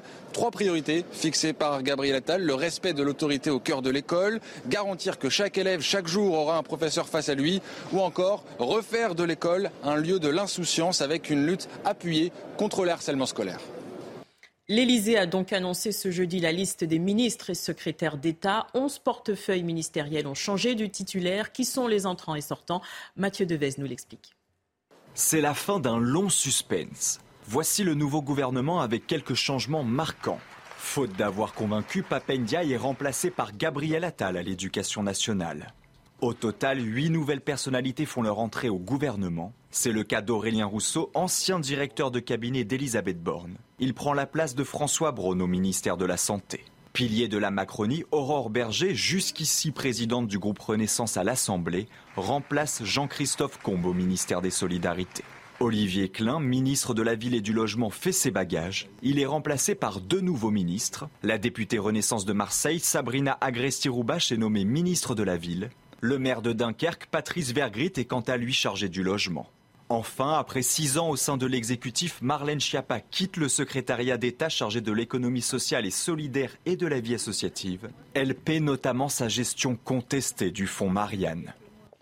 Et après le, fiasco du fonds Marianne, Marlène Schiappa quitte donc le gouvernement. Elle occupait les fonctions de secrétaire d'État à l'économie sociale et solidaire et de la vie associative depuis juin 2022. Ministre depuis 2017, elle a fait couler beaucoup d'encre durant son mandat. Corentin Brio. Une activité au sein du gouvernement, ponctuée de différentes critiques. Marlène Schiappa a enchaîné les polémiques depuis son arrivée dans le gouvernement en 2017. Dernièrement, elle avait suscité de nombreuses réactions après avoir posé en une du magazine Playboy. Avant ça, elle avait notamment attisé la colère de nombreux personnels de santé après avoir dénoncé la hausse de violences obstétricales et gynécologiques. La promotion de son nouveau roman par son propre cabinet avait également été critiquée. Une enquête avait de plus révélé qu'elle avait écrit plus jeune des romans érotiques sous le pseudo de Marie Minelli. Une information que son cabinet a toujours niée. La désormais ex-secrétaire d'État a très souvent fait parler d'elle, mais a toujours assumé ses actes. Tout le monde a le droit d'avoir un avis sur ce que je fais. Je suis ravie si j'alimente les conversations et si je donne une occupation à des personnes qui manquent de sujets de discussion. Dernièrement, elle a été épinglée dans l'affaire de la gestion du fonds Marianne, destiné à financer des contre-discours à l'islam radical, mais présentant finalement plusieurs zones d'ombre. Auditionnée par une commission d'enquête parlementaire, elle a toujours réfuté les accusations dont elle faisait l'objet. Je constate que les accusations portées à mon encontre se sont dégonflées. Certains ont parlé de détournement, de favoritisme. Ma probité est intacte et c'est cela qui m'importe. Côté bilan, entre 2007 et 2020, lorsqu'elle était secrétaire d'État à l'égalité homme-femme, Marlène Schiappa a créé le délit de harcèlement de rue et la loi Schiappa a allongé les délais de prescription pour les crimes sexuels. Lutte contre le crack à Paris. Laurent Nunez dresse un bilan positif, mais pas suffisant. L'objectif de mettre un terme au lieu de consommation à ciel ouvert a été atteint selon le préfet de police de Paris. Reste encore la prise en charge des personnes d'un point de vue sanitaire et social. On fait le point avec Régine Delfour un point d'étape sur la lutte contre le trafic euh, de crack euh, sur Paris avec les différents acteurs euh, de l'État mais aussi de la ville de Paris et d'Île-de-France où les différents acteurs nous ont précisé que c'était un bilan plutôt positif mais pas encore satisfaisant. Laurent Nunes, le préfet de police de Paris, a souligné son bilan depuis un an. Je vous propose de l'écouter. Présenté aujourd'hui, évidemment, l'action répressive que nous avons menée depuis maintenant un an. Le ministre m'avait demandé de mener une action euh, résolue en matière policière contre, contre le, le crack. Nous avons démantelé trois mois après mon arrivée en octobre 2022 le camp, euh, le, camp installé sur le square Forceval, qui était un lieu qui pouvait réunir plusieurs centaines de consommateurs, évidemment des trafiquants, euh, tous les jours. Donc nous l'avons démantelé en octobre. Et depuis cette date, nous menons une action résolue de sécurisation sur l'espace public pour disperser les consommateurs, le cas échéant les interpeller, et surtout interpeller les vendeurs de crack. Euh, depuis le début de l'année, nous en avons interpellé 255. Pour, pour l'année 2022, c'était 285. Donc c'est vous dire l'augmentation significative en quelques mois seulement, en six mois, euh, de euh, l'action que nous menons au plan euh, judiciaire. Après le volet répressif, il y a aussi la prise en charge des consommateurs de crack. Il y a cette salle de repos qui a été installée boulevard Ney et puis des places d'hébergement supplémentaires. Pour le moment, il y en a 500 et d'ici septembre, il devrait y en avoir 610. Une rumeur évoque le fait que ce seraient les trafiquants de drogue du quartier, mais ce n'est pas démontré à ce stade. La préfète du Vaucluse a évoqué la fête illégale organisée le 14 juillet dernier. Lors d'un point presse ce jeudi au cœur de la cité du docteur M, le maire de Cavaillon a souligné son engagement dans la lutte contre le trafic de drogue. Depuis le début euh, sur ce quartier, on travaille euh, ensemble euh, pour lutter contre le trafic de drogue. Hein, il faut dire qu'ils ne sont pas, il y en a. Euh, je ne suis pas sûr qu'on arrive un jour à les endiguer, mais au moins euh, à les réduire leur expression pour éviter que les gens euh, vivent dans une certaine inquiétude, une peur par moment, et, surtout pas retrouver ce qu'on a vécu, comme vous l'avez dit, il y a quelques mois en arrière, où il y avait des choses qui étaient inacceptables. Insultes, menaces de mort, présentoirs renversés, c'est le quotidien de nombreux pharmaciens. Ils subissent une vague d'incivilité et font face à des clients mécontents qui n'hésitent pas à en venir aux mains. L'un des professionnels s'est confié au micro de Thibault Marcheteau et Marine Sabourin. Vous avez un petit enfant, euh, on va dire 3-4 ans, qui arrive, un peu turbulent avec sa trottinette. Euh, il rentre dans les présentoirs. Et puis là, il arrive et puis il prend sa petite main et il fait tout tomber. C'est une histoire parmi tant d'autres dans cette pharmacie. Un enfant renverse l'un des présentoirs, ce pharmacien demande à sa mère de le surveiller et celle-ci réagit très violemment. Elle repart en courant, en mettant euh, plein de présentoirs euh, à terre. À la fin, euh, elle revient dans la pharmacie, elle me porte des coups. on arrive à l'expulser. Et le soir, donc à la fermeture, il y a son conjoint qui arrive et qui me menace lui à son tour. Résigné, le pharmacien ne portera pas plainte. En 2022, 366 agressions de pharmaciens ont été recensées, soit une hausse de 17% par rapport à 2019. Dans cette pharmacie, une dizaine de caméras ont été installées. On n'est pas toujours derrière nos caméras, mais au moins on a, des preuves irréfutables. Alors ça serait bien si on pouvait aussi avoir le son, parce que quand vous avez quelqu'un qui vous insulte, c'est un peu parole contre parole. Les caméras de vidéosurveillance, seul moyen de garder une preuve de la violence de certains clients. Les syndicats réclament une aide financière de l'État pour équiper toutes les pharmacies de France. Les fortes chaleurs impactent également les conditions de vie dans les centres pénitentiaires. Des températures extrêmement élevées, jusqu'à 50 degrés, ont été enregistrées dans des cellules à Aix-en-Provence. Conséquence des malaises de détenus à répétition. Les avocats n'hésitent d'ailleurs pas à saisir la justice. Valérie Aknin. Des températures allant jusqu'à 50 degrés. Dans la prison d'Aix-en-Provence, les conditions de vie s'aggravent. Incidents, violences ou encore malaise, les détenus et le personnel pénitentiaire sont fortement impactés par la canicule. On a des pièces fermées sans climatisation. On a des, détenus, plusieurs détenus qui ont, été envoyés à l'infirmerie suite à des malaises aussi, des vomissements. On a eu euh, plusieurs courriers d'avocats qui se sont plaints et qui ont fait des malaises euh, il y a le bâtonnier qui a été saisi. Aujourd'hui, euh, on n'a toujours pas de fontaine à eau, alors qu'en euh, ce 19 juillet, on a quand même un décret de canicule qui est, déclaré.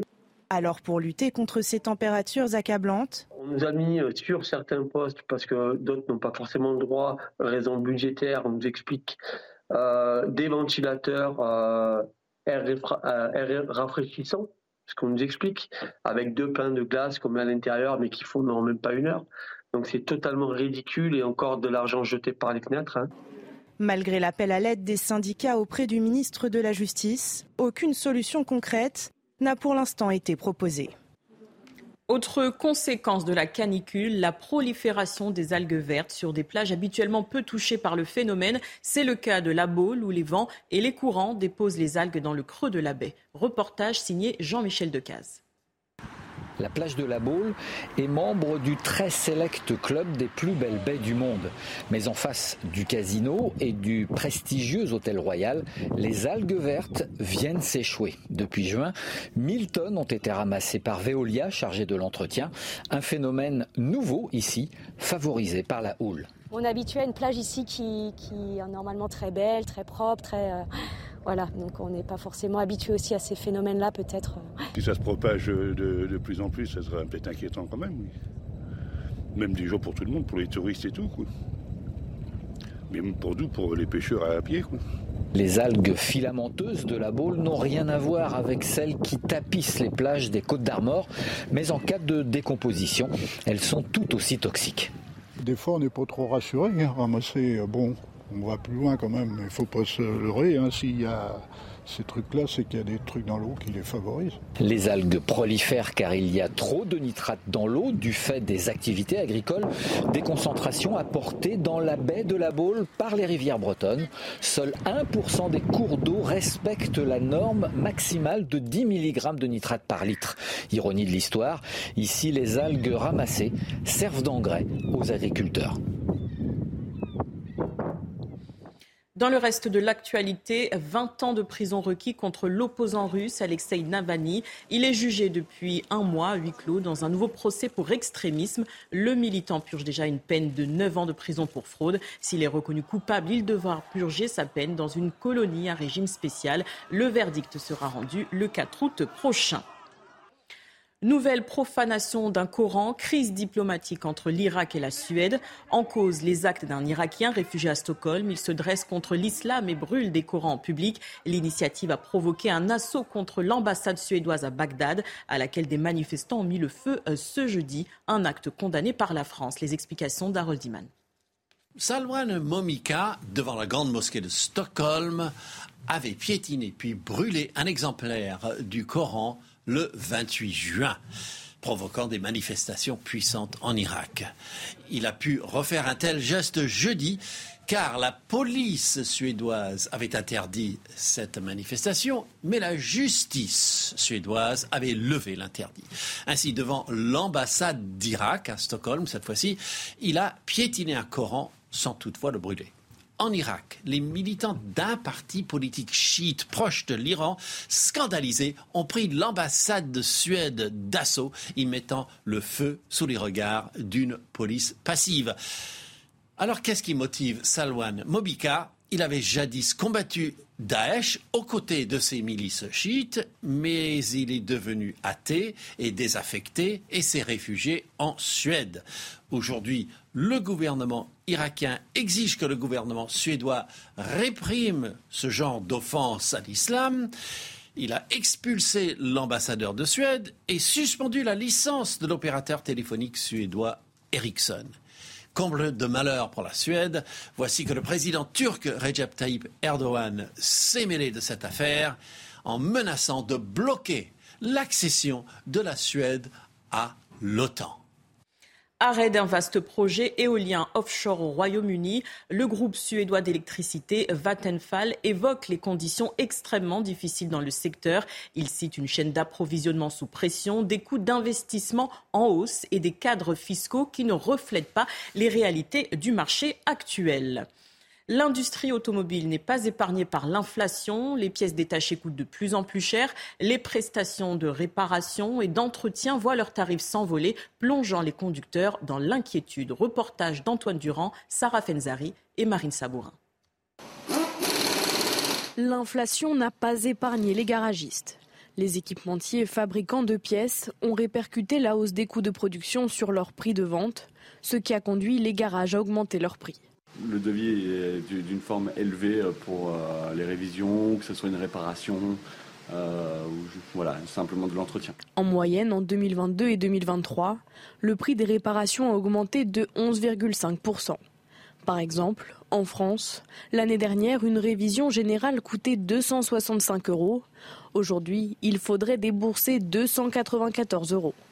Je fais entre 3 et 4 révisions par an. Ça, ça a augmenté pas mal ces derniers temps. Oui, c'est un budget, oui. c'est un vrai budget.